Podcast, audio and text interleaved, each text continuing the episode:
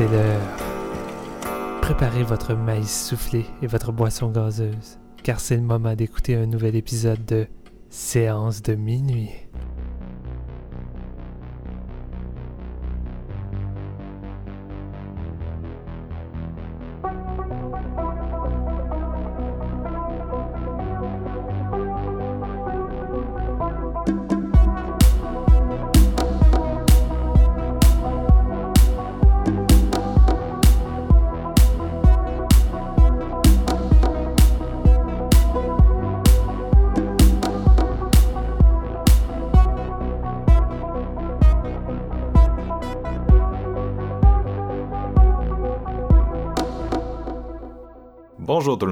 Bienvenue à cet épisode de Séance de minuit, la suite du top 5 des meilleurs films de 2020. Mon nom est Marc-Antoine Labonté, euh, je poursuis cet enregistrement. Si vous nous trouvez ici, ben c'était un épisode top 10, donc la première partie est déjà disponible et euh, vous pouvez retourner l'écouter. Si vous êtes euh, plus le style euh, fuck 10 à, à 6, pas assez intéressant. Il faut donner de l'intérêt 10 à 6. On est là avec nos top 5. Steven a un beau petit euh, effet sonore pour les tours de chapeau. On n'en a pas encore eu dans cet Non, épisode. c'est vrai, mais j'ai hein? l'impression que ça va s'en venir et ça va euh, débouler très vite avec nos premières positions. Je peux me tromper, mais j'ai un petit feeling. Euh, donc, donc, donc, donc, on en est dans nos cinquièmes positions. Les gars, bonjour. Je vous ai pas introduit, mais regarde, Hey. je vous ai introduit dans l'autre épisode. Steven Lefrançois, Jean-François Ouellette, je vous aime. Salut. Steven, ton numéro 5, c'est quoi? Toute ta barouette, euh, on niaise pas avec le pote. On peut pas, on n'a pas le temps. Let's on n'a pas le temps, il faut se grouiller. Ok, Euh, c'est bon, c'est ça. Euh, à toi, non, c'est pas vrai. C'est bon, c'est ça. Allez, on passe au prochain. Écoutez, c'est quand même euh, assez drôle. À la date, on est rendu au numéro 5 et j'ai pas lancé un seul film asiatique. Et pourtant, on s'entend-tu, je suis un maniaque de ce cinéma-là. Et ben, cette année, ça a été une année assez euh, généreuse. Euh, j'ai vu beaucoup de bons films, autant dans le style indie que dans le film populaire, blockbuster, slash, on clenche les Américains, fuck you. et j'y vais avec un que j'attendais le plus sans doute et qui a été mon beau bébé puis oui Marc-Antoine tu sais déjà fuck off on s'en fout c'est pas grave. The Wild Goose Lake de Diao euh, Yinan. Euh, Réalisateur de Black Cold Tonight, qui est un foutu bon film. Masterpiece Black Hole Tonight. Ça a été un de mes films euh, favoris quand c'est sorti à l'époque. Et euh, le réalisateur s'est finalement fait une renommée grâce à ce film-là qui a gagné plusieurs prix. Euh, il a fait d'autres films précédents qui sont vraiment de très bons calibres mais c'est vraiment Black Hole Tonight qui l'a propulsé sur le devant de la scène, puis que, il, a- il a pu arriver, mettons, avec The White Goose Lake, que là, il était attendu pied ferme un peu partout, mais c'est ça, tu sais, Black Cold, T'es Nice avait déjà euh, mis un peu euh, sur la table son style de cinéma, euh, où que le gars, c'est un amoureux euh, du cinéma noir, et qui aime bien mélanger les genres, souvent le thriller policier, le film de gangster, puis des fois le film d'auteur contemplatif où que tu fais juste vaguer avec des âmes errantes de personnages perdus et Ouais. que la plupart des gens vont dire ben c'est juste du cinéma péteux de brou, de hipster et ainsi de suite. là. Mais tu sais, Black Coat Nice, honnêtement, je crois qu'il est quand même un petit peu plus accessible que The White Ghost Lake. Je vous le recommande. Il y a vraiment des pincées de giallo là-dedans. Il y a des scènes de patinage et de meurtre avec un patin coloré à l'arrière-jeune-toi avec des couleurs vives qui est de toute beauté. Puis en tout cas, c'est vraiment de la bombe. Je vous le conseille fortement. Peut-être commencer avec celui-là. Sinon, The White Ghost Lake, on va encore une fois dans le cinéma noir.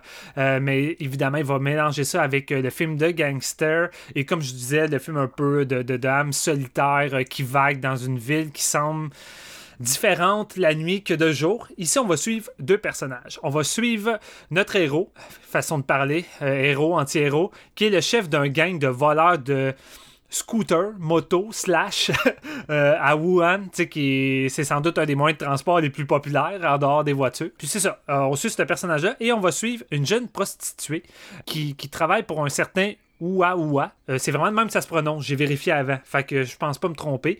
Et qui l'envoie souvent travailler euh, à la fameuse endroit qui porte le nom euh, du film The Wild Ghost Lake. Et c'est là que ces deux personnages-là vont se rencontrer. Et le film débute durant une tempête de pluie où ces deux personnages-là vont se retrouver à la gare. Et c'est filmé de main de maître, mes amis. Le jeu des ombrages. Déjà là, t'as le feeling du film noir qui vague un peu partout. C'est de toute beauté. Et là, on va voir ces deux personnages-là qui vont se retrouver.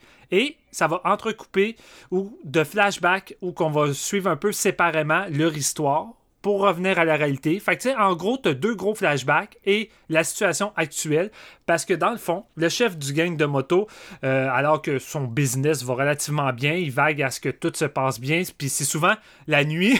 la nuit, c'est souvent comme parti en 60 secondes avec Nicolas Cage. C'est comme, OK, en temps de temps, vous allez voler tel, tel, tel modèle, puis vous devez ramener ça. Euh, mais durant une fameuse nuit, ça va mal virer. Il va y avoir euh, de la trahison parce que c'est différents petits groupes qui vont voler les fameuses motos et il y a de la le premier qui va arriver, c'est lui qui va avoir le plus de pognon.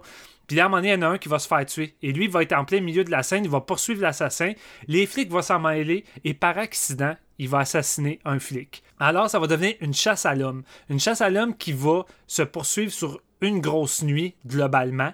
Euh, et c'est durant cette fameuse nuit-là qu'il va faire la rencontre de cette prostituée qui, elle, désire un peu euh, sortir de son mode de vie, qui aimerait ça s'évader. Puis ces deux personnes-là qui sont en, fugue de leur vie actuelle vont se retrouver. Et ça, fait un petit peu Wonka Way, un peu, dans son euh, synopsis, puis ce, genre de thème-là. Mais c'est traité vraiment différemment. Et c'est ça, on va vivre leur euh, mésaventure, on va faire de la rencontre de personnages bizarres, il va y avoir des liens qui vont se former, des trahisons, il va y avoir des moments plus intimes où que c'est vraiment dans le... Encore une fois, je l'ai mentionné pour un autre film précédent, mais dans le non-dit, c'est un réalisateur qui aime beaucoup parler à travers sa caméra et non forcément les dialogues. Fait que son visuel en dit beaucoup. Si vous êtes amateur du réalisateur de Neon Demon, Drive, euh, Only God Forgive, il y a quand même de quoi qui pourrait vous, venir euh, vous chercher dans l'esthétique ici, je crois, qui est quand même assez similaire. Et ce qui fait le gros bonbon de tout ça, ce qui est le fun, c'est que le début du film commence vraiment comme un film de gangster assez typique. Ça suit quand même une, trame facile à suivre. Puis après ça, après que la marque pogne, on s'en va dans le film plus expérimental, auteuriste. Puis là, ça, ça joue avec les codes. Puis là, on n'est plus tant dans le film traditionnel de gangster comme on n'est plus tant dans le film traditionnel noir. Fait tu sais, le réalisateur maîtrise tellement bien sa façon de déjouer les codes puis de les approprier pour en même temps montrer une facette de Wuhan. Wuhan, qui est une ville de 10 millions d'habitants, puis là, on nous montre les bas-fonds de la nuit. La nuit, c'est un autre univers, puis la ville qui ressemble parfois à des bidonvilles est parsemée de néons. C'est vraiment, là, c'est comme si... Euh, la, ville était futuriste rendue la nuit. Puis là, tout a des néons. Les, motos ont des néons, les souliers ont des néons. C'est débile. Visuellement, là, c'est. Le COVID a des néons. Le COVID a des néons. Non, mais c'est comme si la ville de Wuhan était un gigantesque party de rave avec, du techno, puis tous les habitants sont prêts à danser, mais non, c'est pas tant ça. C'est quand même assez dark. Là, euh, L'ironie de ce film-là, sérieux, c'est que ça se passe à Wuhan, puis tu l'écoutes en 2020. ouais, ouais, c'est ça, c'est fucked up. Mais c'est ça, en même temps, avec son côté très stylisé, glacé, il nous montre la crasse et le côté vraiment euh, désagréable que les habitants doivent vivre à répétition, que ce soit dans différents milieux de vie, différentes sphères de la société. Il arrive à, nous montrer un peu différents groupes sociaux qui différencient à Wuhan, euh, que d'autres qui ont la vie plus facile, d'autres moins. la façon qu'il était avec des personnages ordinaires, des gens comme vous et moi, à travers le récit de notre anti-héros, c'est vraiment bien ficelé. Euh, puis tu t'intéresses à ces petits personnages-là. Et même si c'est un film assez lent, je vous préviens, c'est pas un film d'action malgré son début assez euh, intense avec son gunfight.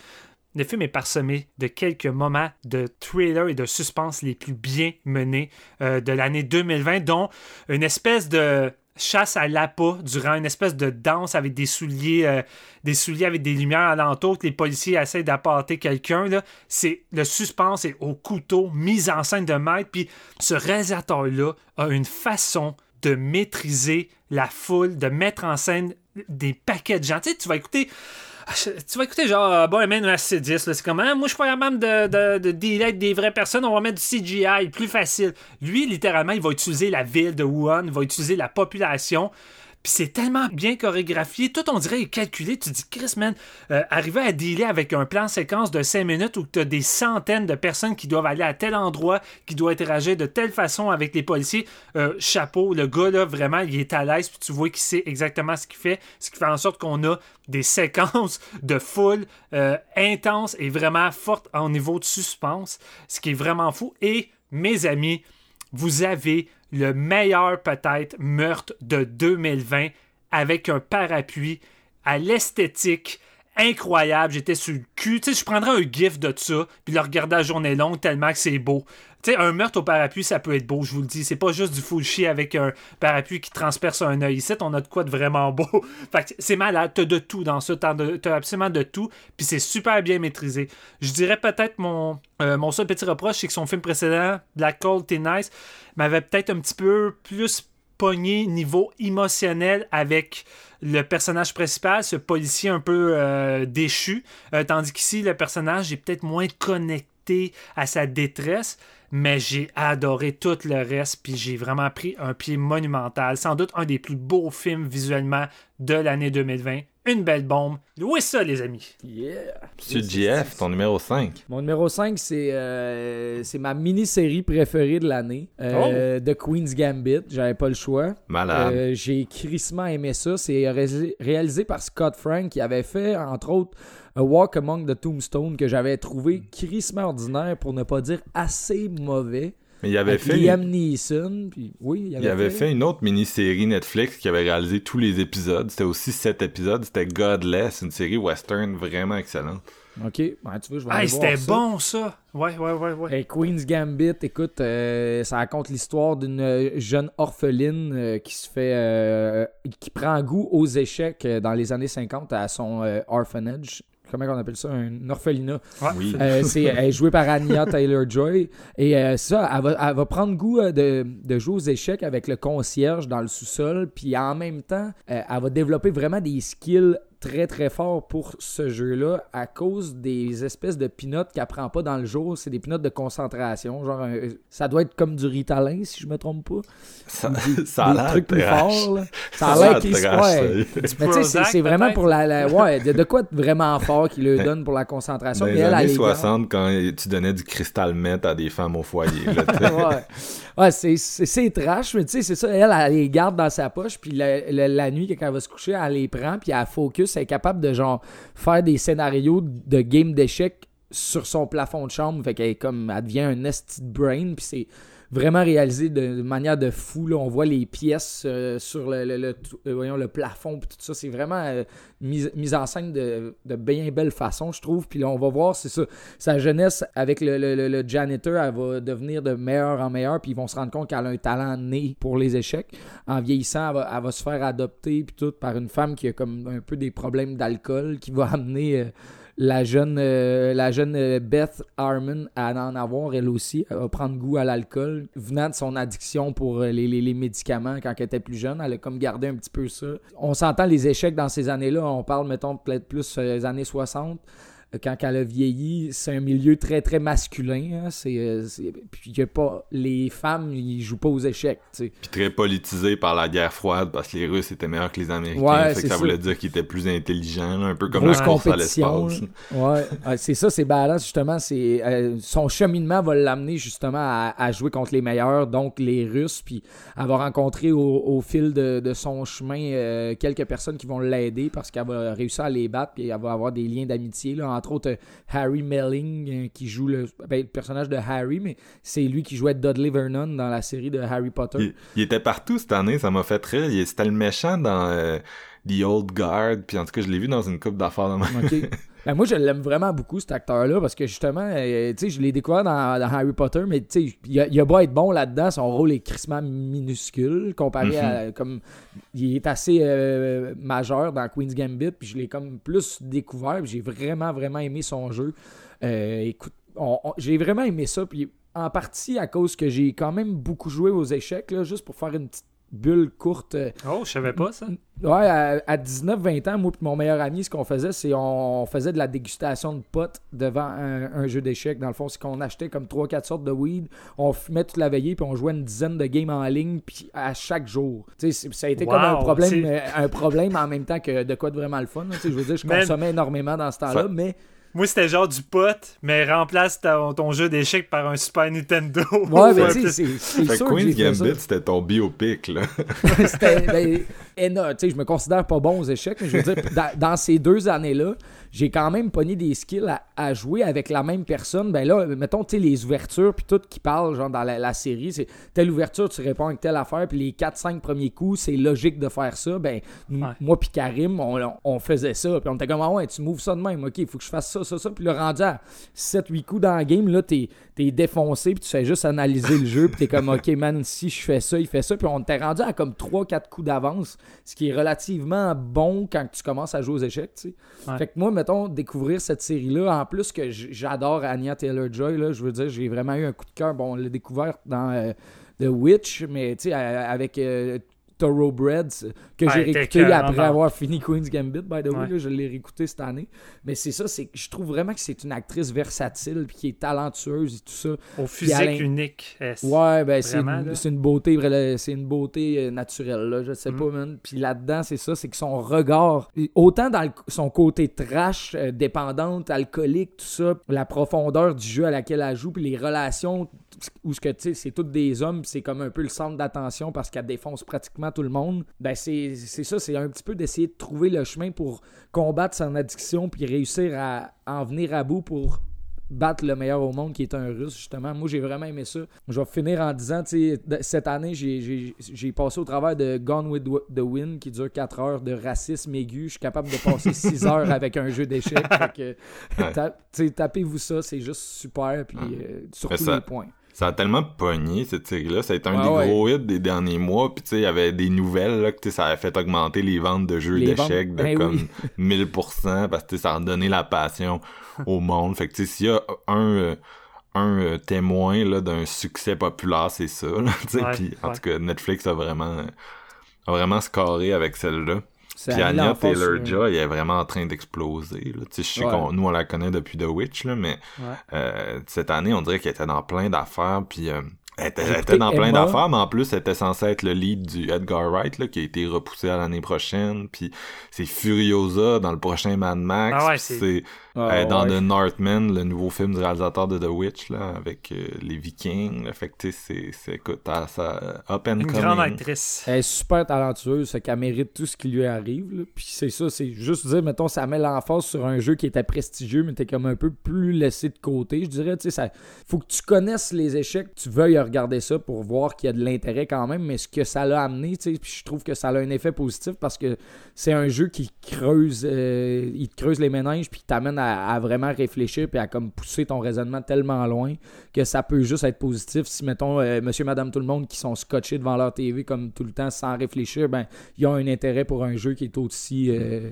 intellectuel. Puis le plus incroyable, avec le personnage, c'est que c'est un genre de Harry Potter, là, elle grandit dans un orphelinat, comme tu dis. Puis, ouais. elle, devient genre un mastermind des échecs, mais elle, elle possède pas de jeu d'échecs. Fait qu'elle peut même pas jouer dans son temps libre. Faut qu'elle pense dans sa tête, genre, parce que euh, elle a pas accès à un deck d'échecs. C'est complètement débile. Mm. Juste la première scène, elle va le magasiner. on dirait que c'est comme le plus beau moment de sa vie, mais elle peut pas de temps se le payer. Puis la, personne à qui, ça, qui allait, sa mère adoptive, est comme, non, mais gars, on va faire ça une autre fois. Puis elle est comme, non, man, je le veux live. Là, en tout cas, c'est beau de voir la passion, même s'il y a des problèmes au travers de non, euh, faire le bataille entre les deux. C'est beaucoup une série sur vaincre sa dépendance, ultimement. Mais ouais. Exactement. C'était bien. Euh, mon numéro 5, les gars, c'est l'heure, c'est l'heure. On va le dropper le calice. C'était net, ah! Christopher Nolan. Ça a été une année bizarre parce que, tu sais, l'année passée, je vous en ai parlé, mais tu sais, j'ai comme graduellement un peu délaissé là, les, les cinéastes qui m'ont vraiment... Euh, euh, introduit au cinéma. Puis ça a été une année où on dirait que j'avais pas tant besoin du cérébral puis du froid. C'est pour ça que j'ai laissé un peu Charlie Kaufman de côté dans ce top 10. C'est pour ça que Mank de David Fincher, qui a été un peu un des films euh, semi bien reçus cette année, là, mais moi j'ai j'ai beaucoup aimé ça, mais tu sais pas nécessairement assez pour un un top 10. Tu sais, c'est vraiment des films. J'avais pas besoin du, du cérébral puis du manque d'émotion dans une année où j'étais enfermé chez nous. Tu sais, probablement que si 2020 avait été une année normale puis que j'avais vu Mank au cinéma, j'aurais peut-être plus embarqué. Mais là, on dirait que ces films-là, cette année, ils me tenaient à distance. Puis Tenet, euh, de Nolan, c'est un peu ça aussi. Tu sais, c'est froid, c'est cérébral, mais c'est aussi un putain de bon film d'action, un putain de bon blockbuster.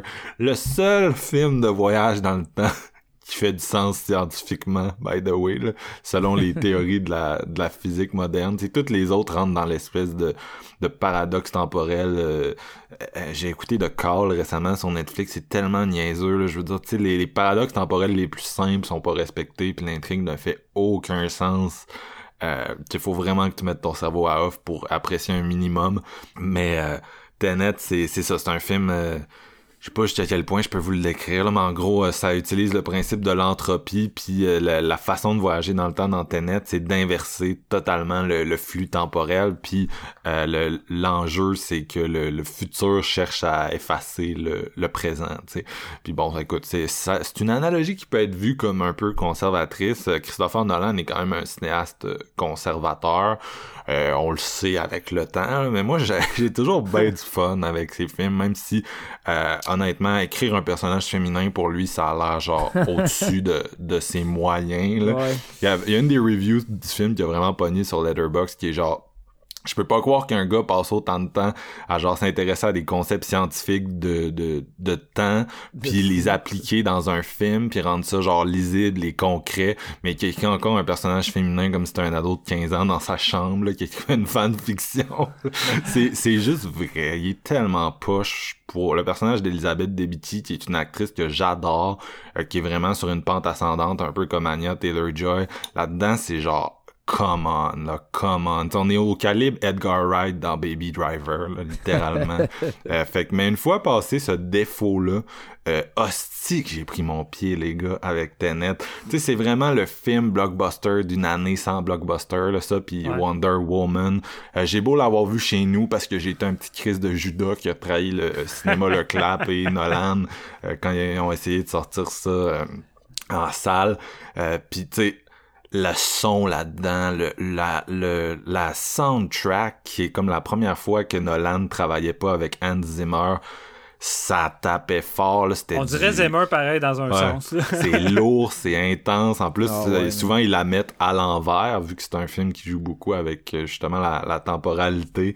Euh, c'est, c'est vraiment le fun. C'est un film qui a des sept pistes d'action, les gars, que je veux dire, je, les ai vus, puis direct, j'étais comme, il faut, faut que Steven voit ça, euh, tu sais, je veux dire, moi puis Steven, une de nos scènes de référence, on en avait parlé il y a très longtemps, mais c'est euh, la poursuite à l'envers euh, dans le trafic de To Live and Die in LA de Fritkin. Ah, puis Nolan nous sort une poursuite à l'envers dans le trafic oh avec le personnage de pogné dans un char qui roule à l'envers, il y a plus de conducteur. Je capotais là cette espèce de scène là sur la route est juste euh, absolument spectaculaire. Puis même la finale avec des militaires genre qui font une espèce d'opération sur deux temporalités. L'espèce de mélange de mindfuck scène d'action. Tu sais c'est vraiment c'est ça qui est le fun de ce film là c'est qu'il réinvente totalement le genre de l'action puis on a souvent dit à l'époque de Dark Knight et de Inception que Nolan avait de la difficulté à mettre en scène l'action, mais je trouve qu'avec Dunkirk et euh, Tenet, c'est vraiment là-dessus qui s'est amélioré. C'est devenu, euh, en tout cas pour moi, c'est vraiment genre ses meilleurs moments à, à ce niveau-là. Euh, puis il a vraiment, il a gardé une, une certaine épure dans Tenet qui était présente dans euh, son, son film précédent, Dunkirk, là, qui était vraiment son film un peu anti-nolanien, c'est-à-dire court, peu de dialogue, euh, vraiment, il se recentrait sur le cinéma, puis ça avait un aspect très symphonique, très musical. Euh, Dunkirk, ça, c'était vraiment un, grand film, puis je l'avais mis dans mon top 10 aussi. Tenet, c'est, il a gardé beaucoup de ça, sais, il, semblait moins en mode « je vais plaire à tout le monde », il a été quand même critiqué parce qu'il y a des dialogues qui sont inaudibles si t'as pas de, mm-hmm. de sous-titres. Euh, mais il y a des moments dans le film où les personnages parlent à l'envers. Fait que c'est même pas clair si c'est pas ça que le monde n'entendait pas. Là. Euh, mais parce que moi je l'ai vu avec des sous-titres, fait que j'ai tout compris. Là. Mais c'est pas évident. Mais tu sais ça, il joue beaucoup. Il y a beaucoup de, beaucoup de science. C'est très brainy comme comme film. Fait que c'est sûr que tu peux totalement décrocher. Par contre, tu sais moi, là, là où j'ai de la misère à embarquer, tu sais, quand les gens disent que Christopher est prétentieux, ouais, c'est souvent utilisé, hein, ça. J'ai de la misère à, adhérer à ça parce que moi, j'ai plus l'impression que Christopher Nolan, c'est Chris Angel. Je sais pas si vous comprenez ce que je veux dire, mais c'est juste le gars qui veut faire un tour de magie de carte qui va te créer un gros mindfuck. Tu sais, si c'était quelqu'un de prétentieux, j'ai pas l'impression qu'il prendrait ses 200 millions pour aller faire des films de, de de, de sci-fi, tu sais. Puis une des choses qui m'a le plus fait triper avec ça, c'est qu'il disait, euh, il disait c'est mon Bond, Tenet, ça va être mon Bond.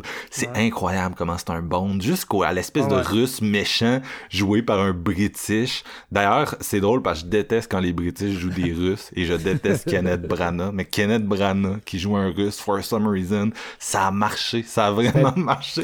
Mais bref, c'est ça, l'espèce de gros Russe qui veut annihiler l'humanité, comme d'habitude comme dans toutes les bandes. Puis l'agent secret qui doit comme euh, sauver la situation. Mais je suis pas un fan de Bond. On en a parlé euh, il y a pas longtemps dans l'épisode Sean Connery. Je ne suis pas un grand fan de cette franchise-là. Ça m'a jamais hook au-delà de, de, quand j'étais enfant. Mm. Et celui-là, c'était c'était le Bond que j'ai toujours voulu, les gars. C'était le Bond avec les scènes d'action spectaculaires, l'espèce de, de politique étrangère un peu mumbo jumbo, mais en même temps, il y avait vraiment un cœur à travers ça que, tu sais, il y avait quelque chose qui nous a groundé dans ce film-là, une tension constante que j'ai jamais eu dans aucun Bond, même les, les, les Daniel Craig. Man, Casino Royale, tu commences pas à trop le dénigrer. Ah, c'est un, bon film, Casino, c'est un des meilleurs, mais tu sais, c'est incomparable à Tenet pour moi. Casino Royale, il disparaîtrait du monde, puis je serais pas en deuil, tu comprends? Un film, c'est bon, là, mais sans plus, tu sais, tandis que Tenet, c'est vraiment c'est une bombe. C'est un esti de bon, euh, c'est un esti de bonbon avec des compositions visuelles incroyables. Juste l'espèce de scène où il se réveille attaché à une chaise puis t'as les trains qui vont dans les deux sens. Quelle image! Une de mes images favorites de l'année. euh, fait que c'est ça, belle composition visuelle. Il a changé de monteur, il a changé de soundtrack. Moi, j'ai trouvé que ça, ça renouvelait son style plus que ça on aurait pu penser, ah, il va avoir de la misère sans ses collaborateurs réguliers. Au contraire, ça a apporté un nouveau souffle à son hmm. brand. Euh, le fils de Denzel là-dedans est super bon, mais Rob Bat a pour moi vraiment volé le show. J'adore mon, petit Rob, puis j'ai vraiment aimé le personnage qui jouait là-dedans. Très fun. Euh, puis ah, ce qui est drôle, c'est comme comme dans Inception puis d'autres films de Nolan. Euh, moi, j'étais tellement, tu sais, c'était tellement un gros mindfuck qu'à un moment donné, j'étais en train de faire mes théories, puis euh, le, le film, il change souvent de, de ratio, euh, puis ultimement, c'était juste pour, c'était juste technique, mais moi, j'étais comme, ok, ça change de ratio quand ils, changent de scène, puis là peut-être que à toutes les fois qu'ils vont dans l'espèce de machine qui inverse les flux, ben si on suit les théories physiques, ben ils, embarquent dans un univers parallèle, c'est pas le même univers, tu sais parce que c'est ça la science du truc, c'est que si tu inverses le flux, tu seras plus dans le monde que t'étais mais à l'envers, tu vas être dans un univers parallèle. Fait que là j'étais comme peut-être que dans le fond les univers parallèles sont toutes euh, sont toutes comme pas exactement pareils puis on alterne puis que c'est ça le point puis que au début du film quand euh, on pense qu'il est mort mais il est pas mort peut-être qu'il était mort puis qu'on est à l'envers tout ce temps-là puis en tout cas tu sais j'étais comme vraiment parti dans mes trips c'est ça que j'aime de Nolan tu sais c'est ce côté-là prestidigitation puis pour moi c'est en tout cas c'est quelqu'un qui sait pas écrire des femmes ça je, je l'assume mais c'est pas quelqu'un qui se la pète c'est vraiment quelqu'un qui veut te divertir. il veut que tu embarques, mais en même temps, il veut pas nécessairement embarquer dans les clichés. sais il veut te faire un film de voyage dans le temps qui est logique, mais ultimement, il te fait juste un fucking Bond, tu sais. Il te fait juste un fucking mm Bond. Tu sais, c'est du blockbuster pour les science nerds, là. Faut pas chercher midi à 14h. Puis un esti de bon blockbuster, comme d'habitude. Euh, Nolan Delivers, j'ai vraiment trippé, puis je m'attends à le voir dans votre top, les gars. Fait que, fait que c'est ça. je peux-tu peux embarquer tout de suite un peu? C'est ton numéro 4? J'en ai pas. Euh, j'en ai pas, je vais dire, dans le sens. j'ai pas de numéro 4. Euh, il est pas dans mon top. Tiens ça, c'est pour ça que je disais ça. Euh, ouais, écoute, euh, Tenet, c'est un film que j'attendais autant de Marc-Antoine, puis je vais le dire tout de suite, Tenet, c'est genre le film le plus fun de Christopher Nolan. Tu sens que Christopher s'est éclaté derrière la caméra, puis le film a un rip d'enfer. Il accumule 7 pistes par-dessus 7 pistes. Fait que, tu sais, pour lui, je pense, c'est son ultime film d'action. Vraiment, il s'est donné à fond pour ça. Il a minimalisé un peu plus... euh, les personnages, un peu plus l'histoire. De toute façon, il a dit, il s'en sert comme étant un Bond, c'est un fan d'un Bond. Inutile de compliquer tout ça, autant aller dans le vif du sujet. Puis c'est ce qu'il fait, tu sais. Il niaise pas avec le pote, le film commence, puis faut que tu sois prêt. là. Euh, ça va vite, ça va vite, puis t'as pas le temps de réfléchir. C'est pas comme si Bond était un grand personnage complexe anyway. Ben c'est juste c'est un- ça, c'est C'est ça. juste un, un- une planche sur laquelle tu projettes euh, la masculinité contemporaine puis les Exactement. enjeux euh, politiques. là. Exactement. Puis euh, c'est ça, tu sais. Puis je pense que tout ce qu'on dit en bien et en mal de Tenet en même temps est vrai. Je suis d'accord avec ceux qui. euh, pas, pas, pas, mettons, le côté prétentieux, mais ce que les gens reprochent, je suis d'accord. Puis qu'est-ce que les gens aiment, je suis d'accord aussi, parce que j'ai retrouvé un peu les deux en l'écoutant. Puis c'est ça que finalement qui m'a fait aller de reculons, parce qu'au départ, il Tenet était supposé être genre mon numéro 10. là. Il s'en allait là. Puis il y a des trucs que j'ai revus à la baisse.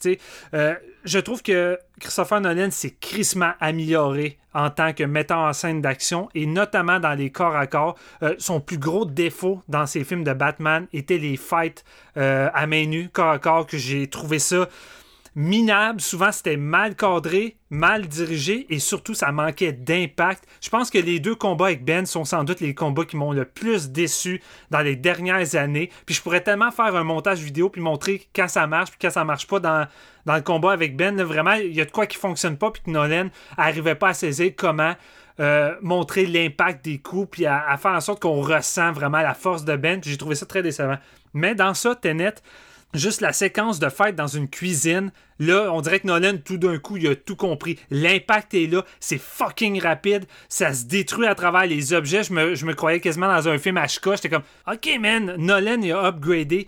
Puis non seulement il renouvelle l'action avec son concept, mais il arrive à la rendre lisible, cohérent, puis, et le plus important, à incruster une intensité. C'est bien beau ton concept, c'est bien beau le fait que les balles arrivent en arrière, mais il faut que tu m'impliques avec les méchants, les héros, puis leur combat. Ça reste quand même le cœur de ton film. C'est beau le, paradoxe, mais il faut faire plus que ça. Fait tu sais, le combat à l'envers contre l'espèce de gars de SWAT, écœurant, une des meilleures scènes d'action de l'année. Puis le film, c'est ça, scène d'action après scène d'action. Mais j'ai deux défauts majeurs, puis le deuxième fait tellement mal que c'est pour ça que j'ai reculé. Mon premier défaut majeur, majeur c'est que je ressens pas la passion. Mais là, Euh, pourquoi on est dans le négatif dans cet épisode-là? non, non, non, non, je fais, je fais juste dire mon, né- mon positif, mon négatif, parce que je veux sti- justifier pourquoi il est pas dans mon top. Mais il est juste même ça. pas dans ton top, fait que pourquoi on est en train Ouais. de parler des défauts de Tenet? Non, mais c'est parce qu'on n'aura jamais la chance d'autre que parler de Tenet que là. Comme-. C'est plus pour ça, mais j'ai juste trouvé que euh, Christopher Nolan filmait avec pas autant de passion les scènes de dialogue que les séquences d'action et la scène du, du genre de la première rencontre entre notre faux James Bond puis la femme, le personnage féminin au restaurant. J'ai trouvé ça mauvais d'un point de vue écriture de dialogue, mais surtout d'un point de vue de mise en scène de dialogue, chant contre chant, montage boboche rapide. J'ai comme, comme fait, ok, clairement, Nolan, comme il s'en fout en ce moment, c'est pas tant ce qui l'intéresse. J'ai trouvé ça dommage, mais somme toute, c'est correct, je peux passer par-dessus parce que le film roule vite. Mais moi, ce qui m'a vraiment, malheureusement, comme déçu, c'est sa grosse séquence d'action finale qui est crissement hot visuellement. C'est crissement beau. Mais bordel que Nolan a oublié les enjeux à un tel point que quand tes personnages courent et qu'ils tirent avec leur gun, on dirait qu'ils tirent dans le vide. Tu comprends pas le combat, tu vois jamais les méchants. On dirait juste que c'est des personnages qui courent et qui tirent.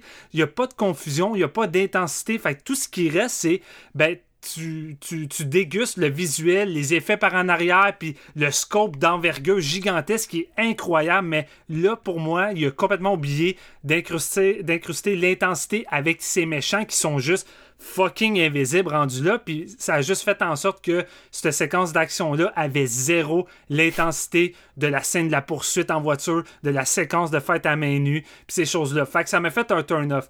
Le reste, je suis comme Marc-Antoine, séquence d'action de ouf. J'ai aimé me casser la tête avec les dialogues, l'atmosphère qui s'en dégage, la musique et la séquence qui, lorsque on le prépare pour aller dans la machine puis que le monde va être à l'envers. J'étais sur un crise de high. Là, ça me mettait sur un high comme le film de Cameron Avatar quand on le prépare à le faire intégrer l'Avatar. Tu as l'impression que là, ok, là, Nolan nous incruste dans un mode comme on l'a jamais vu. Fait Chris de bon build-up, Robert est génial. Euh, mais c'est ça. Euh, j'étais un petit peu ambigu sur plusieurs aspects, mais j'ai pris mon pied. Puis c'est pas parce qu'il est pas dans mon top que je le conseille pas. C'est sans doute le meilleur blockbuster qu'on va avoir eu cette année. C'est généreux. Je suis d'accord avec rien tout de ce que t'as dit. Est-ce que t'es prêt à embarquer sur ton numéro 4? Ouais.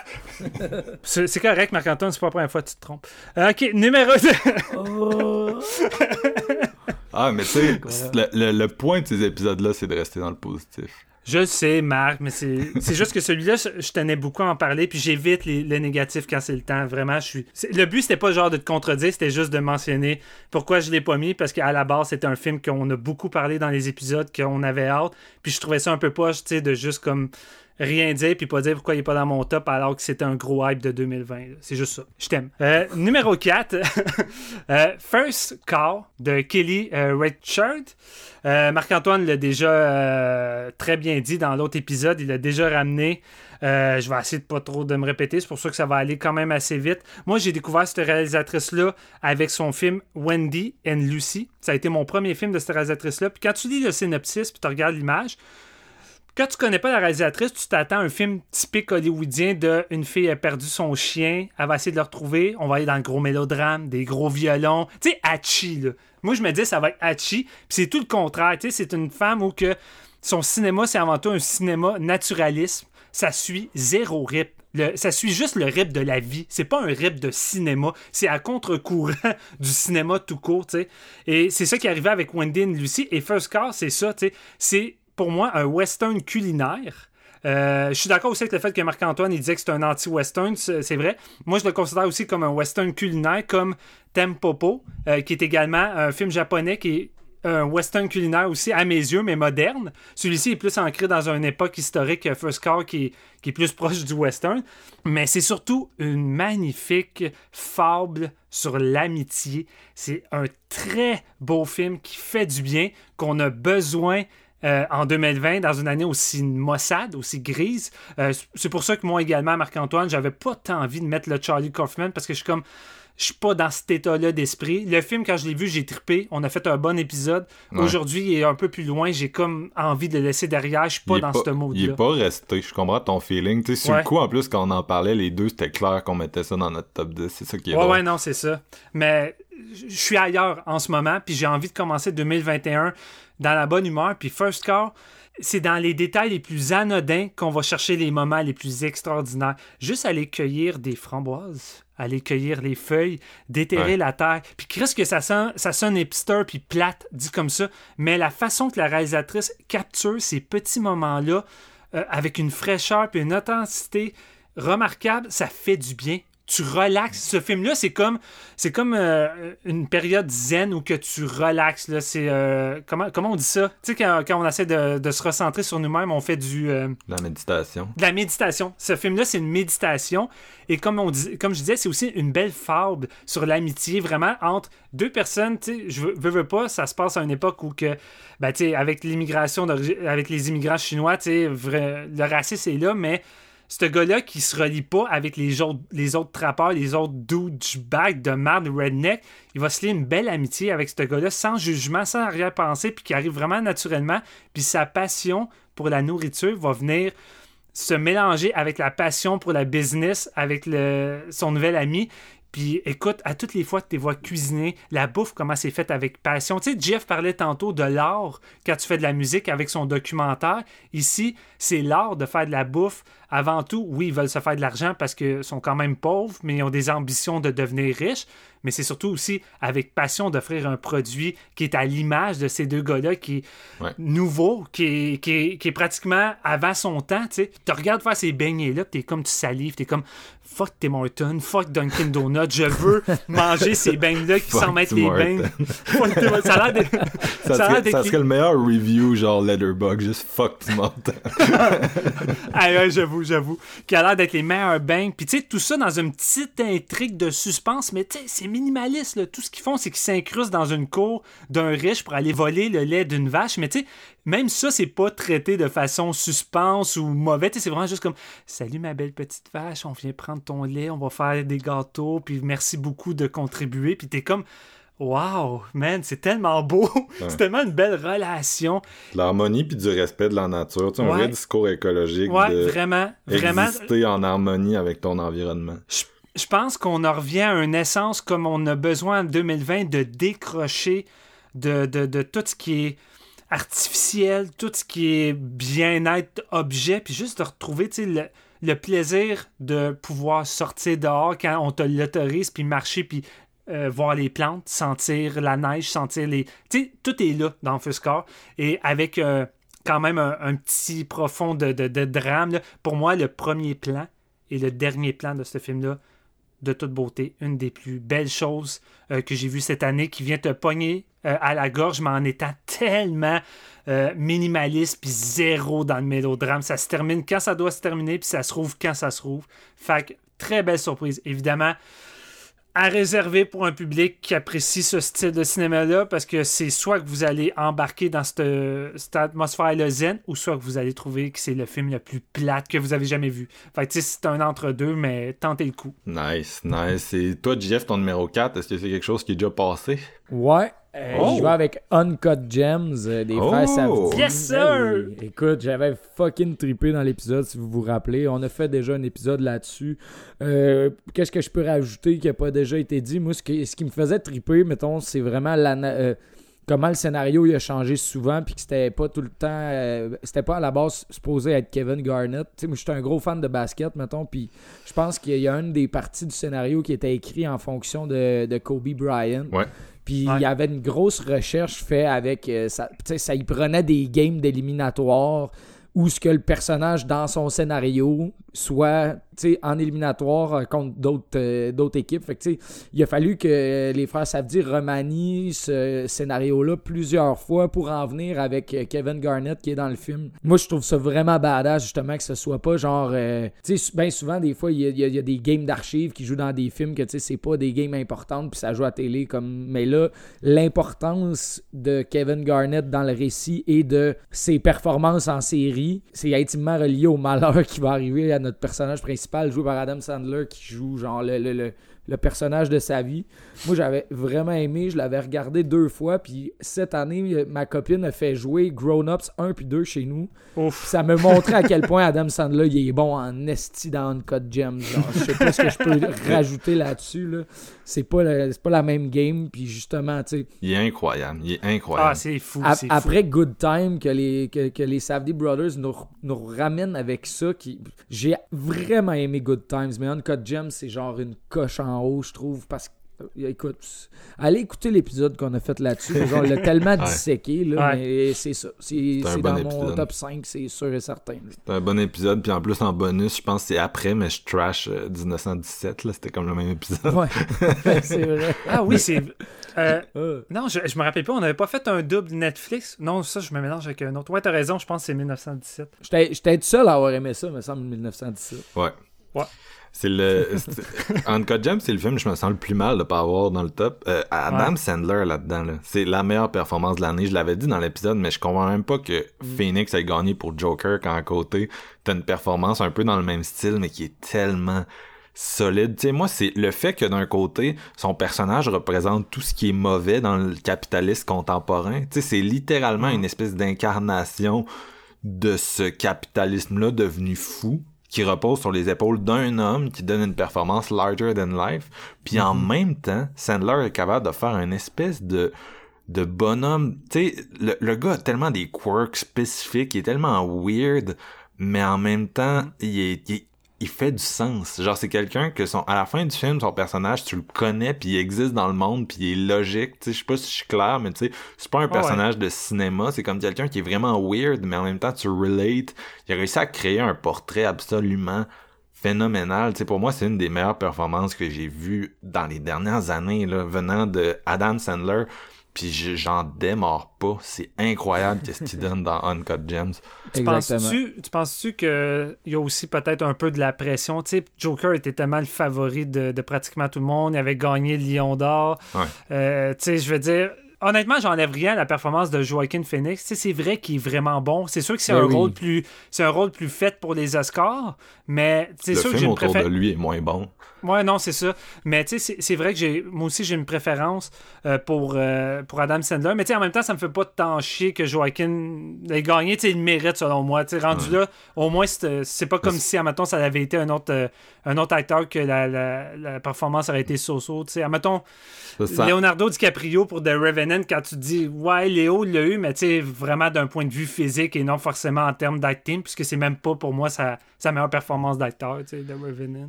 Pour- en tout cas, c'est, I guess c'est moi, là, mais tu sais, j'ai pas vraiment eu de pitié pour le Joker. J'ai pas vraiment relate. Tu comprends? C'est le, le Joker. Tu sais, oui, euh, il joue bien sa maladie mentale, mais c'est comme un espèce d'observateur extérieur, tandis que Adam Sandler, tu sais, t'as pitié. T'as li- tu le prends en pitié. Puis le Ouais. fait que tu regardes à prendre en pitié ce gars-là, qui se met lui-même dans sa propre marde, qui traite un peu tout le monde autour de lui comme des objets, tu sais, je veux dire, Ouais. tout le monde a une fonction utilitaire, là, tu sais. Il peut Puis- pawner tout le monde. C'est ça, tu sais, tout se vend, pis c'est c'est un peu ça que je disais tantôt quand je disais qu'il est un peu le, le capitaliste devenu fou, ce gars-là.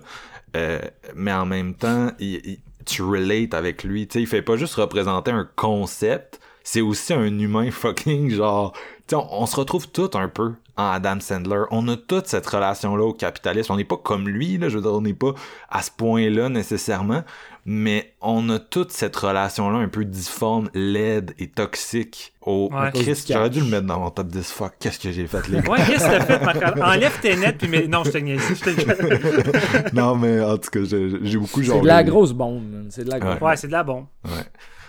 Mais en même temps, tu le sais, Marc, on, on l'a dit en début d'épisode, on aurait pu facilement faire un top 20, puis le top Ouais. 20, c'est tout du calibre de top 10. Fait qu'écoute, Non, tu dois ça. faire des sacrifices. C'est ça. Lui, c'est mon plus gros sacrifice, là. Un, Ouais. un petit enfant euh, euh, exécuté sur l'autel. Numé- numéro 4, moi aussi, il est déjà sorti ailleurs, c'est Never, Rarely, Sometimes, Always de Elisa. Hittman. Steven en a parlé tantôt. Euh, grosse, grosse claque. Elisa Hittman, j'avais vu un film d'elle avant ça, c'était Beach Rat. C'est sorti, je pense, 2018, 2017. Euh, L'inspiration de Xavier Dolan pour euh, Mathias et Maxime, mais Beach Rat, c'est définitivement supérieur Oh, à Mathias. envie, là. et en plus, je trouve qu'avec ce, ce nouveau film-là, elle s'est définitivement améliorée. C'est une grosse claque.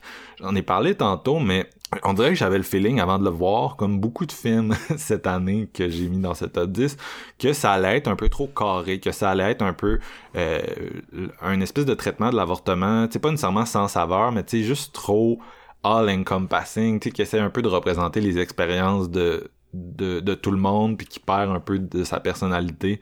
Euh, Il y a des films comme ça, tu sais, un peu, un peu comme ce que je disais de Parasite l'année passée, tu sais, c'était un film que j'ai vraiment aimé, mais qu'en même temps, il manquait l'espèce de, de côté un peu plus personnel à, à ce projet-là. Mais finalement, euh, c'était pas ça du tout, c'est pour ça que c'est mon numéro 4. Euh, j'ai été le- l'espèce de côté un peu d'Ardennes, la caméra naturaliste qui suit ce personnage-là, j'ai immédiatement embarqué. Steven, tout à l'heure, tu parlais des hommes dans l'intrigue. Mais ça m'a surpris que t'en parles autant parce que je trouve, tu sais, oui, il y y a une espèce de background de micro-agression dans ce film-là. Puis oui, euh, la cinéaste avec peu de choses représente vraiment l'espèce de méfiance que les personnages ont à- à- vis-à-vis des gars. Puis tu sais, à un moment donné, il faut qu'ils rappellent euh, le personnage de, de notre petit Québécois euh, Théodore Pellerin parce Ouais. que c'est lui qui, tu sais, il peut show up puis les aider puis sont dans une situation de merde. Mais tu sais, ils savent que il va falloir comme qu'il soit dans une espèce de mood euh, un peu séducteur, tu sais, pour le, le faire rester, tu sais, puis ils vont vraiment exploiter le personnage, euh, tu sais, pour qu'il leur donne euh, de l'argent, en gros, là. Ouais. Puis, euh, tu sais, la, fa- la façon que c'est fait, euh, asti que ça a l'air souffrant, tu sais, en tout Ouais, cas. ouais. Puis c'est le genre de situation que d'une perspective extérieure, le monde devrait vraiment juger le personnage, tu comprends?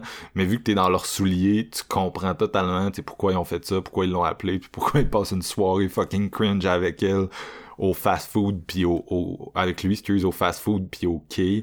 Puis en tout cas, c'est C'est vrai, c'est vrai que j'ai passé, excuse-moi de te couper, mais c'est vrai que j'ai passé beaucoup de temps là-dessus, mais je pense que même si c'est, si, en guillemets, c'est minimaliste dans le film, tu sais, c'est pas, c'est pas l'attrait principal, puis c'est pas constamment là, malgré que c'est éparpillé, on dirait que ça m'a beaucoup affecté. Euh, non, je comprends, c'est bien traité, c'est intéressant, puis c'est aussi, euh, j'ai trouvé ça intéressant tout à l'heure quand tu disais, tu sais, c'est j'espère que ça va tu oui c'est une histoire de femme puis ça traite d'avortement d'une façon qu'on voit pas souvent traiter au cinéma. J'espère aussi que c'est un film qui va peut-être donner des images aux hommes tu sais qui, qui, qui agissent euh, un peu nonchalamment puis qui pensent pas nécessairement aux conséquences de leurs gestes parce que euh, il y a juste une personne qui se fait avorter mais il y en a deux qui causent la situation tu sais.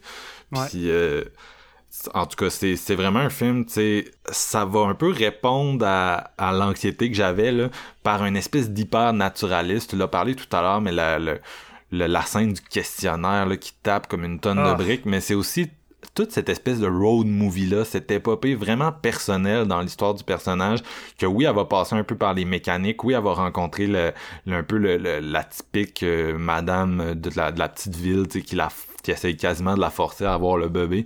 Mais en même temps, quand elle passe sa route avec sa cousine, puis c'est une des meilleures relations euh, cette année, elle puis sa cousine, qui vont se chicaner, puis c'est une situation de merde. C'est des ados à New York qui ont nulle part où dormir parce que la procédure s'étend sur plusieurs jours, puis que la fille principale est comme, je pense, trop juste il y a une espèce de fierté, elle veut pas dire, elle pourrait avoir des ressources pour l'aider à la loger, mais elle veut comme pas dire qu'elle a nulle part où rester, puis que ses parents, ils, ils, ils savent pas là, qu'elle s'en vient se faire avorter.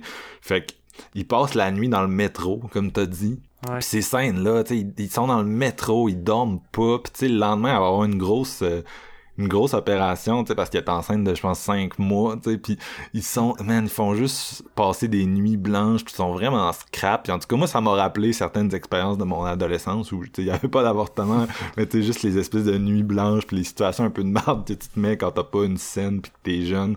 Euh, puis tu sais, j'ai vraiment relate avec ça, puis je sais pas, je trouvais qu'il établissait bien, il établissait vraiment bien toute la précarité, puis c'est le genre de film que tu te dis, Asti, on, a, on devrait pas avoir besoin de, de le faire encore en 2020.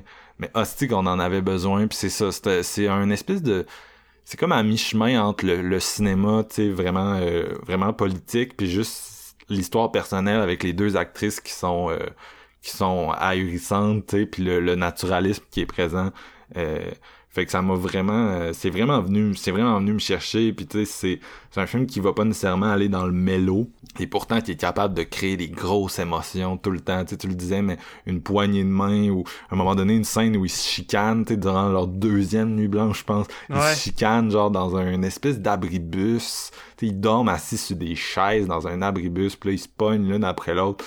Puis là, euh, tu penses que sa cousine s'en va, puis en tout cas, ça finit d'une façon qui est vraiment, qui est vraiment touchante. Fait que c'est, c'est ça, c'est la rencontre d'un, d'un de, de, de tout. sais tout est, tout est solide dans ce film-là. Euh, euh, Sharon Van Etten qui fait un petit rôle là-dedans, qui, qui a aussi composé une tune pour le film. Tu sais, c'est, c'est vraiment, c'est le genre de film que tu dis, tout le monde devrait voir ça. Tu sais, le, drame que tout le monde devrait voir, puis s'il est pas nommé dans Best Picture, il y a quelque chose qui va pas bien là. C'est vraiment le, je sais plus, c'est-tu Fox qui a fait ce film-là? Euh... Universal, en tout cas, c'est quand même, c'est un gros studio, là, il y a les moyens. c'est euh, Focus. Ah, Focus. En tout cas, ils ont, les moyens pour pousser ça, puis ils devraient vraiment, tu sais, c'est...